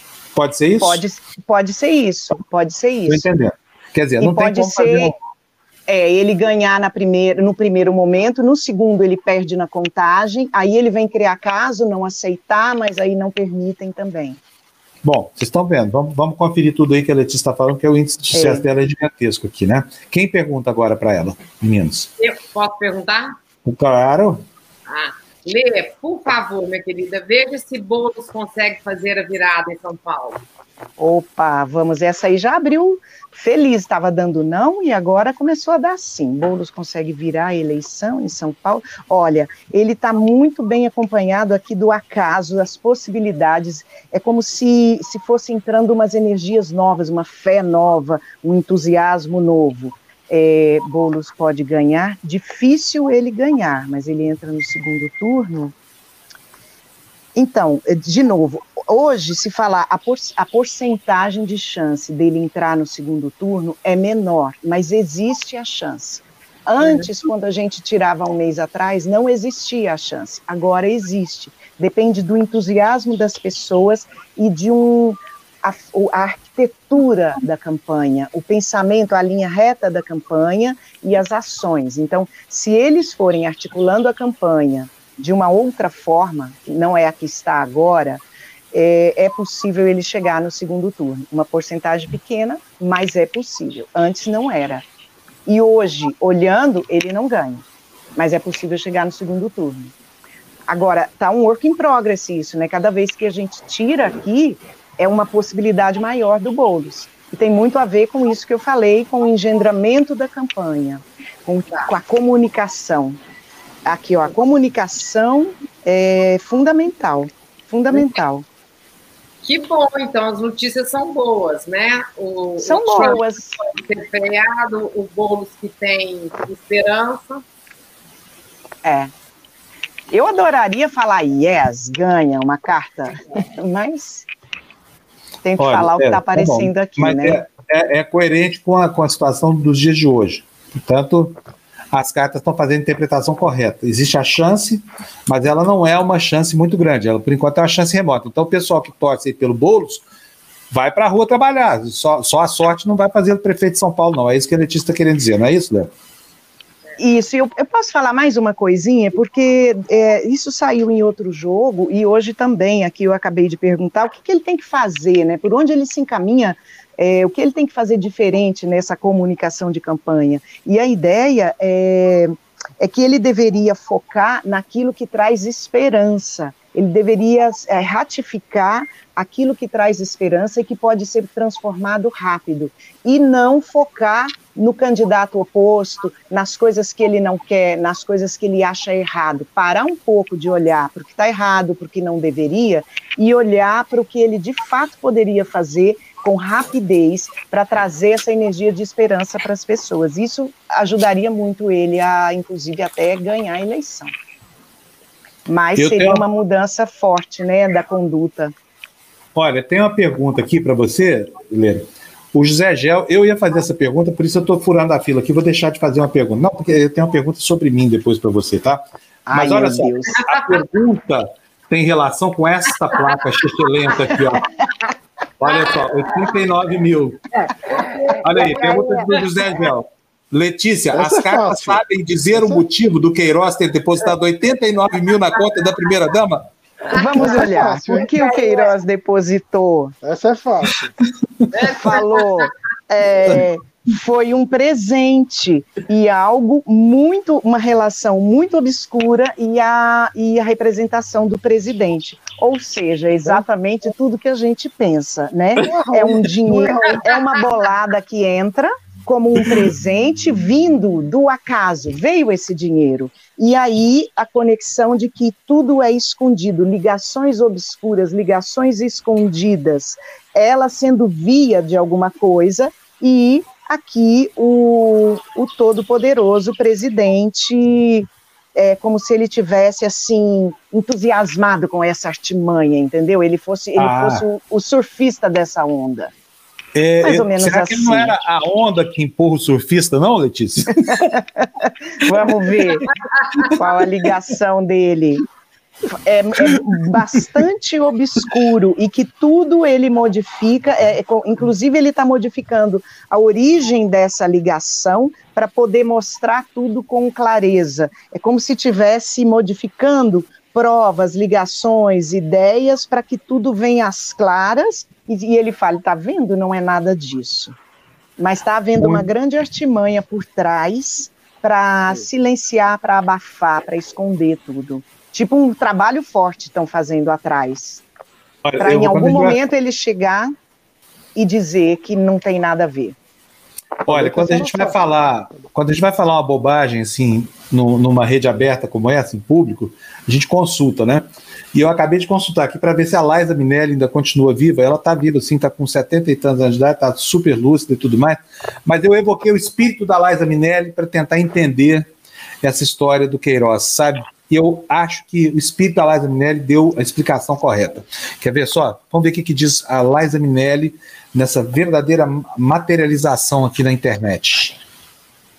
Money. Money makes the world go round, the world go round, the world go round.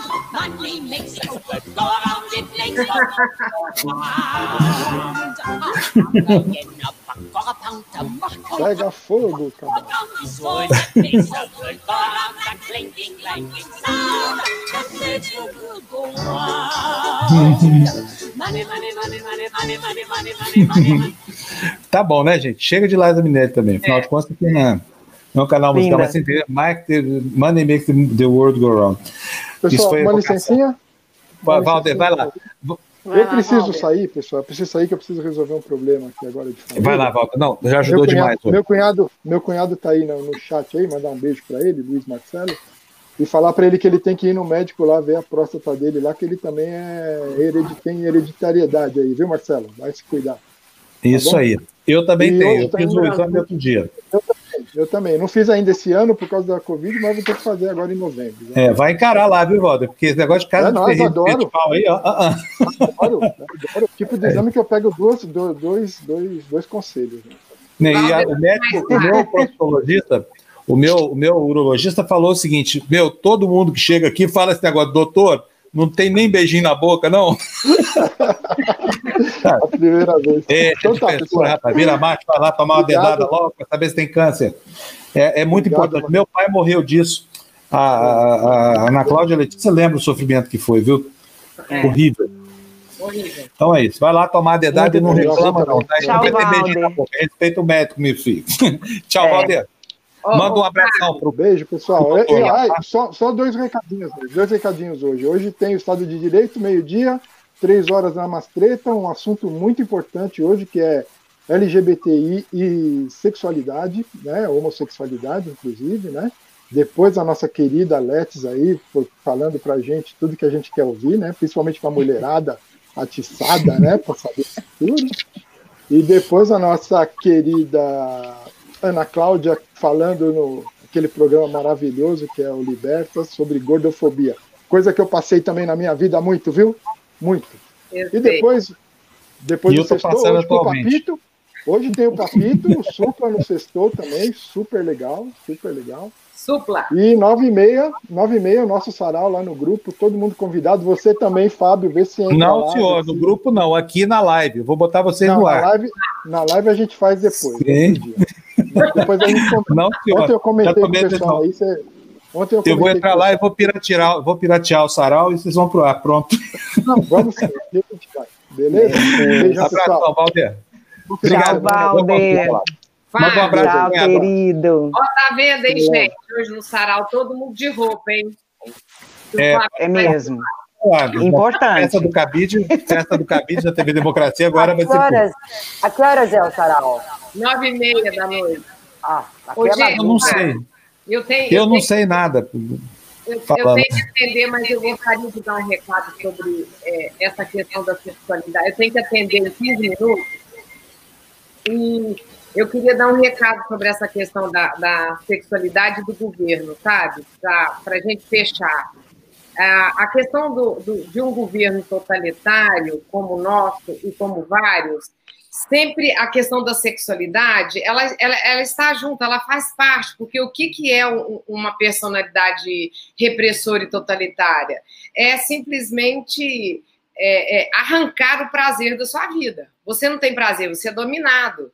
E, e- e o nosso governo é isso, é uma família doente. Todos eles são assim. Né? Então, o- o- o- tem duas coisas ali. Uma é a obsessão do Bolsonaro e da família dele com a questão da homossexualidade, que eu acho que é um espelho. E a outra coisa é o dominar.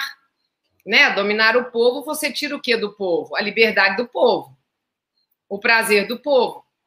E sempre foi assim. Então, é um. É um é- é- esse é o nosso governo. Você vê, a Damares, a Damares é outra pessoa que tem um problema seríssimo de repressão sexual.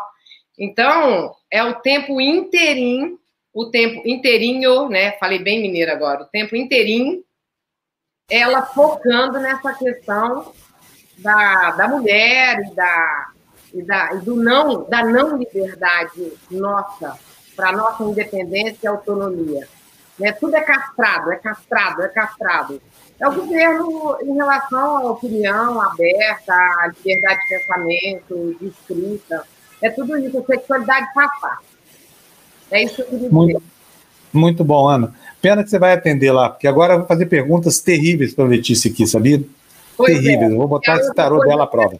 Tem que agradecer o pessoal aqui, gente. Vocês são maravilhosos. A Tânia Mara, a Débora, a Bel, tá todo mundo aqui, muito, muito chat pra gente. O André, Rony sumiu, tá aqui, Luiz Paulo, olha que bacana. A maior turma, né? Tá muito bacana isso aqui. E hoje sobre gordofobia, gente. Hoje, 18h30. É, espero vocês lá para conversar também de um assunto é, super complicado. Né? Muito Vai, bom. Entra nesse, nessa, nessa questão de gordofobia, por favor. É, até porque eu sou vítima de gordofobia, porque eu tô gordo pra caramba depois dessa quarentena aqui, viu? Ah, mesmo? E, e no meu caso não adianta tratar o preconceito contra gordo, é preferível tratar a gordura mesmo, que eu tô precisando dar. É, Né? é, Fábio, eu vi aquelas fotos lá de você com a tanguinha de crochê lá na praia, nossa! Pois é. O pessoal tá me chamando de Mob Dick. Então vou perguntar pro baralho da Letícia se existe um jeito de emagrecer sem fazer força. Não, brincadeira, eu não quero, não. Eu já quero. Ana, vai lá, vai lá, Ana, porque senão você vai perder a sua consulta aí. Um beijo para você, obrigado, viu?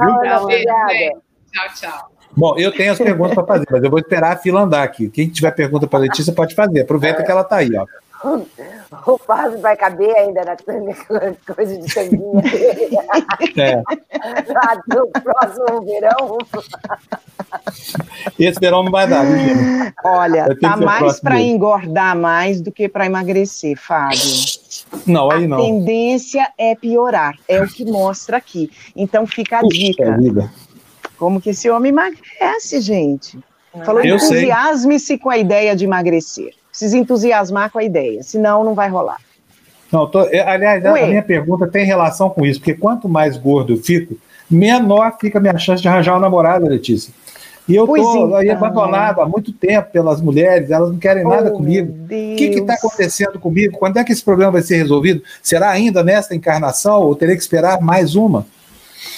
Olha, Fábio, parece que você deu uma entojada do lance, não das mulheres, mas assim, de relacionamento, entendeu? Você meio tá assim.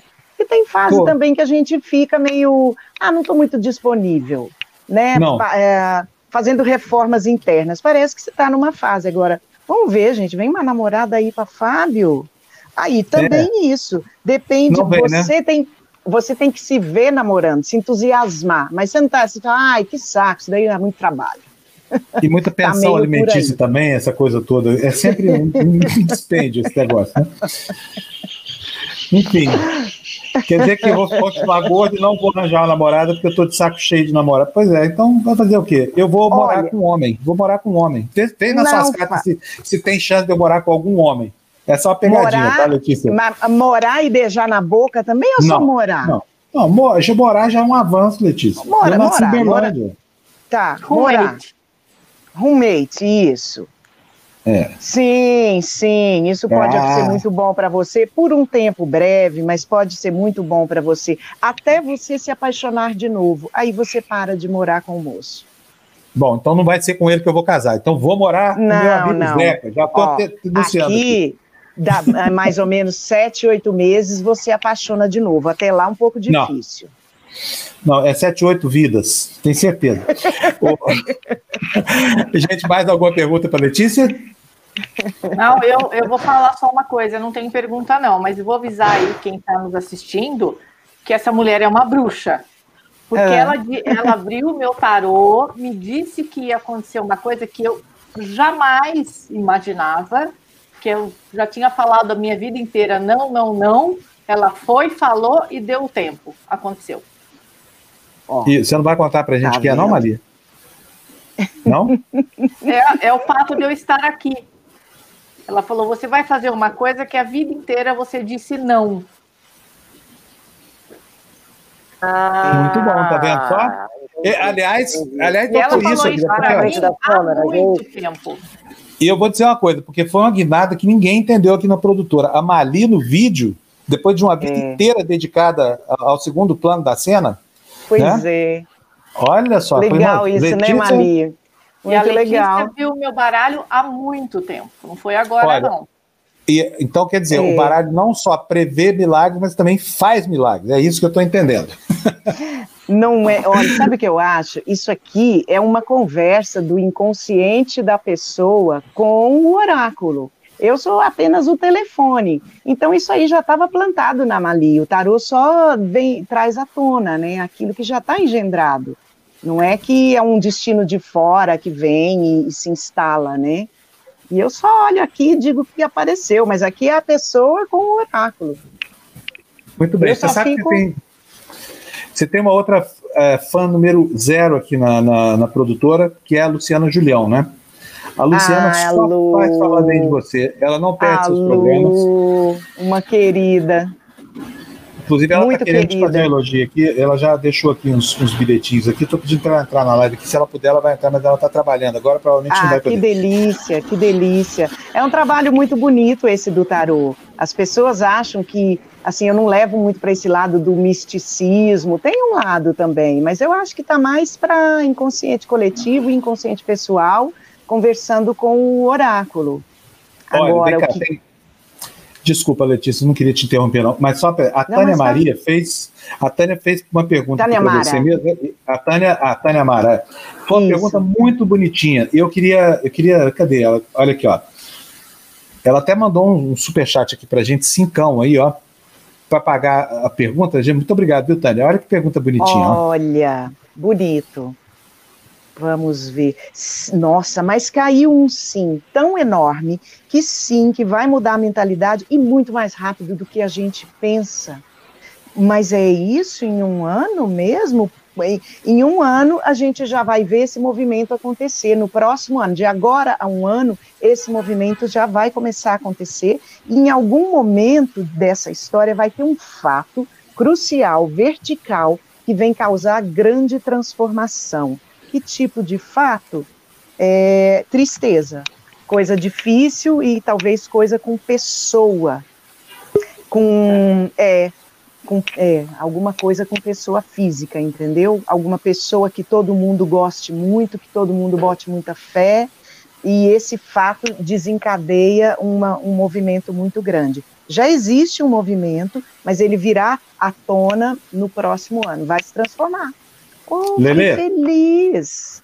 Que bom, boa notícia. Tem visita para É. você aqui, Letícia, ó. Luciana Ah. Julião. Ah, Lu, querida! Eu sou apaixonada por essa mulher e ainda ontem aconteceu uma coisa que fora tudo que você falou, fa- foi tipo assim, muito rápido com relação aos meus filhos, eu não acreditei, eu falei, opa, peraí, a Letícia falou isso. Não sei se você lembra que o, o, o Tarô não queria falar do meu filho mais novo. Você ficou reticente em me falar coisas também. Não E aí- lembro. É, mas enfim, quando aconteceu, eu falei, "Uh!" e aí ontem, de novo, de novo, quando meu marido falou assim, lembra do que a Letícia falou? Cheguei em casa e come... eu anotei tudo. Tá, é, é assim, você é muito bruxinha. Vocês e o tarô aqui. Você é incrível, você é uma pessoa linda, maravilhosa, com energia. Obrigada. Eu sou muito fã, eu sou muito fã. Obrigada, obrigada. Que bom que está acontecendo as coisas que o tarô diz, que bom. É, Olha, eu tem- esqueço, tem- gente. é, uma coisa ou outra eu lembro, mas é, tem que esquecer. Acho que todo mundo que trabalha com oráculo, se ficar tudo na ideia, fica louco, né? Pula É da claro. ponte. Letícia, tem aqui, eu preciso achar a pergunta É. aqui, ó. A Simone Monteiro está perguntando aqui, ó. Pedindo para você responder quem ganha no Rio de Janeiro. Rio de Janeiro nós temos o seguinte cenário. Também não dá para pegar aí, a taroca de surpresa. Vamos lá. Nós temos um candidato dos infernos lá. É o candidato das trevas, chama Marcelo Crivella. É o atual Uhum. prefeito do Rio, teve para ser caçado duas vezes. Está envolvido num monte de escândalo de corrupção, essa coisa toda. Aí tem a- o Eduardo Paes, que é o, que é o favorito nesse momento, né? O Crivella está descendo, o Eduardo está estabilizado, mas tem um terceiro elemento, que é uma mulher muito séria, chamada Marta Rocha, ex-delegada de polícia. Essa é do PDT e vem correndo por fora. Então, a grande questão no Rio de Janeiro é saber se o Crivella cai o suficiente e a Marta Rocha sobe o suficiente para mudar a posição do, do primeiro e do terceiro candidato. Porque se isso acontecer, pode ser que ao invés do Crivella, que era o favoritão, candidato Bolsonaro, essa coisa toda, ganhe a eleição a Azarão. Azaroa, como é que fala essa palavra aí? A Azarão? É, Nunca falei Azarã? nada. Azarã, sei lá. talvez? E tem que a Benedita também, né? Que está correndo por fora. É, mas a Benedita numa posição ainda muito lá atrás, né? De qualquer forma, é, é uma candidata do campo progressista. A Marta Rocha tem crescido muito lá no, no- no- no Rio de Janeiro. E a pergunta diz respeito: quem é desse trio que será, sagrará, se sagrará vencedor? Hã? Olha, o tarô diz: será uma mulher. Isso já caiu outras vezes. O Crivella está agora num- numa briga de foice. Ele vai dar uma melhorada, mas depois some. O Paz tá agora todo bonito na foto, acontecendo. Por acaso ele tá bombando, mas ele vai, ele vai ser apagado um pouco. Ali na reta final ele chega, mas não ganha. A Marta é, tem uma possibilidade, vai tomar uma rasteira por algum movimento, alguma coisa acontece, tipo, pode ser uma coisa pessoal, assim. Vou, dar um exemplo, tá? Mas tipo, pega um Covid, sabe assim, um negócio que acontece. Pode ter um percalço para ela, mas tem chance. Agora, a Benedita vem com uma chance tremenda. E isso já teve outra vez também. Não sei, Tarô tá gostando da Benedita. De outra Eu tô vez. já achando que tá esse seu baralho- Será, esse- que falasse o baralho é agora, tem comunista. mais chance é a? Benedita. Será No caminho, na subida, na subida. Fala de novo, fala de novo. Quem falou? Quem bolou tudo aí? Não, eu falo, será que o Carioca está acordando? Porque assim. O Carioca vai sair dessa falta de visão? Sim, Crivella, sim. Pelo amor de Deus. Vai. Olha, a Tânia Amara, que te chamou de Hermione por causa do Harry Potter, a bruxinha do Harry Potter, tá aí, ó, Lele é a nossa Hermione. É, é, só para lembrar aqui, né, que, por exemplo, a derrota dos candidatos bolsonaristas nessa eleição vai fazer, assim, efetivamente vai provocar uma volta do pêndulo, né? Se Crivella perder no Rio e Russomano, o cavalo paraguaio, perder aqui em São Paulo, é outro mundo que se discutina. Né? Pode dizer que tem uma reabilitação das esquerdas, a legitimação, o reconhecimento do papel que a oposição precisa ter perante um governo protofascista como esse aí, pode ser. Talvez isso que a Letícia está prevendo implique essa mudança de, de, né, de racionalidade que ela, que ela anteviu aqui. Estou dizendo que eu estou torcendo pelo tarô, né, Lele? Não, agora o áudio de novo. Alguém deve ter te ligado aí pedindo uma consulta. Não tá. Fábio, a gente não pode estender muito, não. A Andréia já está falando aqui que temos Estado de Direito. É, mas é meio-dia. entrou pra meu áudio? mais um pouquinho, não? Entrou, Agora entrou. Bom, não, mas também estamos já indo para o Tá. fim do programa. É. Eh, Você está devendo alguma resposta para nós, Letícia? ou Não, respondeu tudo. Não, Não, não, tô. Só quero mandar um beijo pelo carinho todo. Ah, meu não, Deus. tá bom, tá bom. Não tá, não. Não, não, mas tá, não, não tá, não. Estamos ouvindo. Estamos ouvindo, estamos ouvindo. Tá.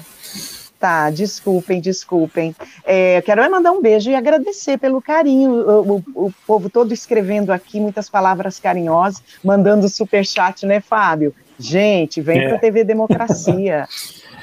Então, por último de tudo, eu vou revelar a trapaça da Letícia com, com, com o Matheus, que é o nosso diretor de TV, eles inventaram um negócio lá, a gente chove de superchat lá, fala assim, o Matheus, né? Manda superchat que eu te passo na frente. Aí fica aquela fila de gente, cada um mandando superchat maior do que o outro. Tem gente que revolta. Claro, mas, mas, Letícia, vem cá. Mas vocês estão atendendo todo mundo? Dá tempo de atender todo mundo? Porque não tem como devolver o superchat. Dá? Não, mas Dá quando sim. não dá tempo de, de responder os. É, mas quando não dá, eu peço para me mandar no WhatsApp, para me mandar na rede social, e aí eu respondo até com mais tempo. Então ninguém fica sem responder, Ah, não. então tá bom. Assim, quem paga o superchat. Quem não paga, volta na semana que vem e segue a fila. Ou seja, não vai, não vai se atendido nunca. Não vai ser atendido nunca. Não, tem, vai sim, vai sim. Não, ele É? coloca, ele coloca assim, Coloca? pessoas. Isso. É. Não é igual a. a- a- ele coloca, a- a ele dá do- uma, ele dá uma salpicada assim. não é igual a fila da perícia do INSS, não, né? Que você tem que voltar todo dia lá pro fim da fila. Não, não, muito Não. mais justa. Muito bom. Oi, Lulu, o que que você está falando? Lu? Tem que ter alguma Congelou. vantagem. Em, em, ter alguma vantagem de dar o superchat. Tem que ter sim, eu concordo. Ouviu? Olha só, por falar nisso, é o seguinte, eu quero lembrar você o seguinte, a Letícia está fazendo aqui essas coisas junto com a gente, a gente aprecia demais, todo mundo ama ela, essa coisa toda, a Letícia está virando um benchmark da internet baralheira, e, e eu quero recomendar para você também, que quer falar com ela, fazer lá a sua consulta pessoal, que ela pode atender pela internet também, ela faz, ela precisa pagar os boletos dela também lá em Berlândia, gente, a coisa não está fácil para ninguém, né? É. E como é que faz para contratar uma sessão com você, Lelê? Fábio, eu atendo pela internet há nove anos. Eu migrei todos os meus clientes para a internet. A pandemia me pegou com super tranquilidade nessa questão de trabalhar online. E eu, inclusive, sou meio nômade digital. De vez em quando eu viajo para lugares e continuo trabalhando. Vou me instalando nas pousadas, nos hotéis. E aí Ah, vai olha assim. quem chegou. Olha quem chegou. Querida! Vim aqui para dar beijo. Querida. Vim aqui para dar beijo. Acabou minha aula agora, gente. Fugi. Cíntia, dê o seu testemunho de fé na Letícia, por favor, aqui para nossa igrejinha aqui. Ela é boa Não. quando fala mesmo? Ela é ótima, ela é ótima. Você sabe que uma vez eu fiz uma leitura com a, com a Letícia, eu, minha particular, só com ela, né? E nós ficamos conversando quase três horas. E assim, na primeira meia hora, ela falou assim: não, peraí, deixa, eu- não me pergunta nada, não, deixa eu dar uma olhada como é que estão as suas coisas aqui. Ela não me conhecia, eu não a conhecia, né? Fui lá. E ela passou um, olha, facinho, uns 25 minutos falando da minha vida, assim. E eu, meu Deus do céu, ainda bem que eu sou uma pessoa boazinha, que eu não faço nada de errado, porque ela sabia de tudo, viu, gente? Que não maltrata animais. Não maltrata os animais, entendeu? Não tem, não tem treta, não tem, não tem amante na escola, porque senão Madame Letícia me dá bronca, entendeu? Não é? O, o Mali, você- eu não sei se você viu o chat. Sabe quem está no chat vendo eu, você e Panuzzi pedindo beijo para a gente mandar para ele? Quem? Aqui. Paulo Castilho, querido. Malilo, Ah, Juliano. gente. Legal ver vocês como Panúzio na TVD. Estou adorando o projeto. Obrigada a você pelo carinho, Paulo. Saudade. Beijo, Paulinho. TV Cultura. Muito legal, Paulo. Um abração para você, cara. Que bacana. Gente, infelizmente, nós temos que ir embora. Não dá para ficar a manhã inteira aqui, né? Até agora que porque eu ia começar são- a fazer perguntas. É, então. Brincadeira. Ah, então vai lá. Cíntia, você. Pode, pode ir. Não, não, Pode ir, não. desculpa aqui. Nem tenho o que perguntar. Eu não estava ouvindo o que ela falou antes, as perguntas que vieram e tal. Alguém perguntou alguma coisa da eleição do Alaranjadinho aqui? Ô, Foi a Deu igual, pergunta. Cíntia. Deu igual. Cíntia, deu igual, igual tem dado sempre. Ele pode Tá. chegar lá na portinha, mas ele não assume, e se assumir, arrancam ele. Tá. Tá bom. É. Não fica. Poxa, Tá. mas isso, isso é chato, né? Porque eu estava esperando que ele tivesse uma derrota meio acachapante, para não ter essas. é, sabe? Mas não, vai ser de novo aquela coisa de 51 ponto. Não, 49,9 e 51,1. É muito chato quando acontece isso.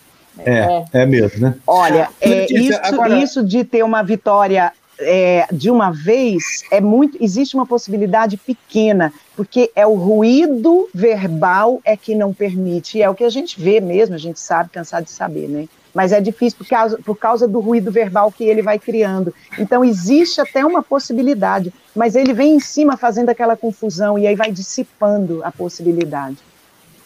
É, Tá bom. olha, É. eu adorei a, a vinda de você aqui hoje, viu, Letícia? Aqui, da, da, da Ana Ah, Cláudia também. Faz tempo que a gente estava precisando fazer uma manhã assim de desintoxicar É. de política, ainda que a gente continue Isso. falando disso, né? Agora, quero só que vocês É, percebam pra como é divertir. dura a minha vida. A vida de um sujeito que fica a manhã inteira cercado das mais belas e inteligentes mulheres e que não tem ninguém Tira a foto, para gente. fazer um cafuné. Sabe, assim, É. é, brincadeira. É, é, seis mulheres e um baralho, devia ser o nome do filme da minha vida. Você tem uma gatinha e para de reclamar, deixa de ser bem. uma gata. É, uma gata mesmo. Então a coisa não é fácil para mim, viu, gente? Mas tudo bem, a gente vai resistindo assim mesmo. Que nem diz o, o soldado que sabe que a guerra está perdida, fala: a guerra eu vou perder, mas vou morrer atirando. É. Bom, gente, vamos nessa? Gente, Vamos? tchau. Bom Fábio, de. Fábio, Segunda, gente deixa eu dar o meu. Deixa eu Claro. falar o meu Segunda Instagram. Júlia, gente. É Eu, feriado. desculpa, é verdade. Ah, eu segunda que- não tem. Segunda não tem, mas Isso, tudo bem. eu tem que não falei. Eu Fala aí, mudei o- Letícia, o lance. Eu atendo, então, pela internet. Meu Instagram é tarô.leticiavilela. Vilela. E o meu WhatsApp, que eu solto no ar assim, porque é onde eu trabalho, que é 349990717. Não, peraí. Esse é Letícia, meu vamos por comercial. Peraí. Vamos lá. Ah. O telefone primeiro: 34 99699. 34 99699, mas tá faltando o número aqui. 0717. Ah, no final, 0717. 0717. Ah, e o, o. Instagram é tarô. Com T? Tarô.letícia Vilela. Esse tarô é com T ou sem sem T? acento. Com Tarô. Não, sem T. Sem T, brasileiro. Tarô sem T. Tarô. Ponto Letícia Isso. Vilela, simplesinho. Isso. Letícia Vilela sem nada dobrado no Instagram, né? Nada, É, tudo normal. é. Tudo normal? Então, agora, senhores, Isso. preparem caneta e papel para vocês anotarem o telefone da Letícia e também o WhatsApp, a maneira que ela tem de ganhar a vida, como vocês já viram, não lhe faltam qualidade. Tá aqui, ó. 34, eu Isso, botei até os 5 aí para falar que é aqui no Brasil, porque ela é internacional, então chiquésima, né? É 34. mesmo, rola um internacional às vezes. É. 996990717 no telefone, no WhatsApp e no Instagram, arroba tarô.leticiavilela. É isso aí, anotaram? Vou deixar na tela mais um pouquinho para vocês aqui. Obrigada, eu um Fábio. recado. Uma delícia vir aqui. Fale, Eu Maria. tenho um recado para dar. Segunda é feriado, a gente não vai ter programa, mas a gente continua trabalhando pela democracia. Pode ser que na terça-feira a gente avise todo mundo sobre um debate dos candidatos a prefeito do Rio de Janeiro, que vai ser aqui na TV Democracia. Olha, e pode ser que a gente avise todo mundo na próxima terça-feira de um debate entre os candidatos a prefeito em São Paulo também, tá, Mari? Não queria te assustar, não, mas a Muito notícia está dada para você. Se as TVs não fazem, a gente faz. Exatamente. O bom aqui é que é o seguinte: aqui a gente vai e faz, e ponto. Vocês não sabem depois, gente, o que eu sofro com essa mulherada aqui. Eu, um dia eu conto para vocês. Um dia a Letícia vai me ajudar a contar aqui o que, que é ficar no meio dessa, dessa fartura de mulheres É uma aqui incrível. bênção na sua vida. Nós somos uma bênção na sua vida, um bálsamo na sua vida. Muito bom, são mesmo, É. são mesmo. De amor, de carinho. Muito Então bom tá, isso, gente, gente. vamos embora, noção. porque- Vou até ficar aqui no meio para ser mais justa a distribuição aí, ó. Pronto. Isso, que lindo! Uhul. Dona Andréia já tá brava. Tchau, Tchau pra vocês, gente. Valeu, obrigadão. Tchau. Letícia, obrigado. Muito Cíntia, bom. meninas todas. Tchau. Até, se- até Tchau. terça. Obrigada. Beijo. Tchau.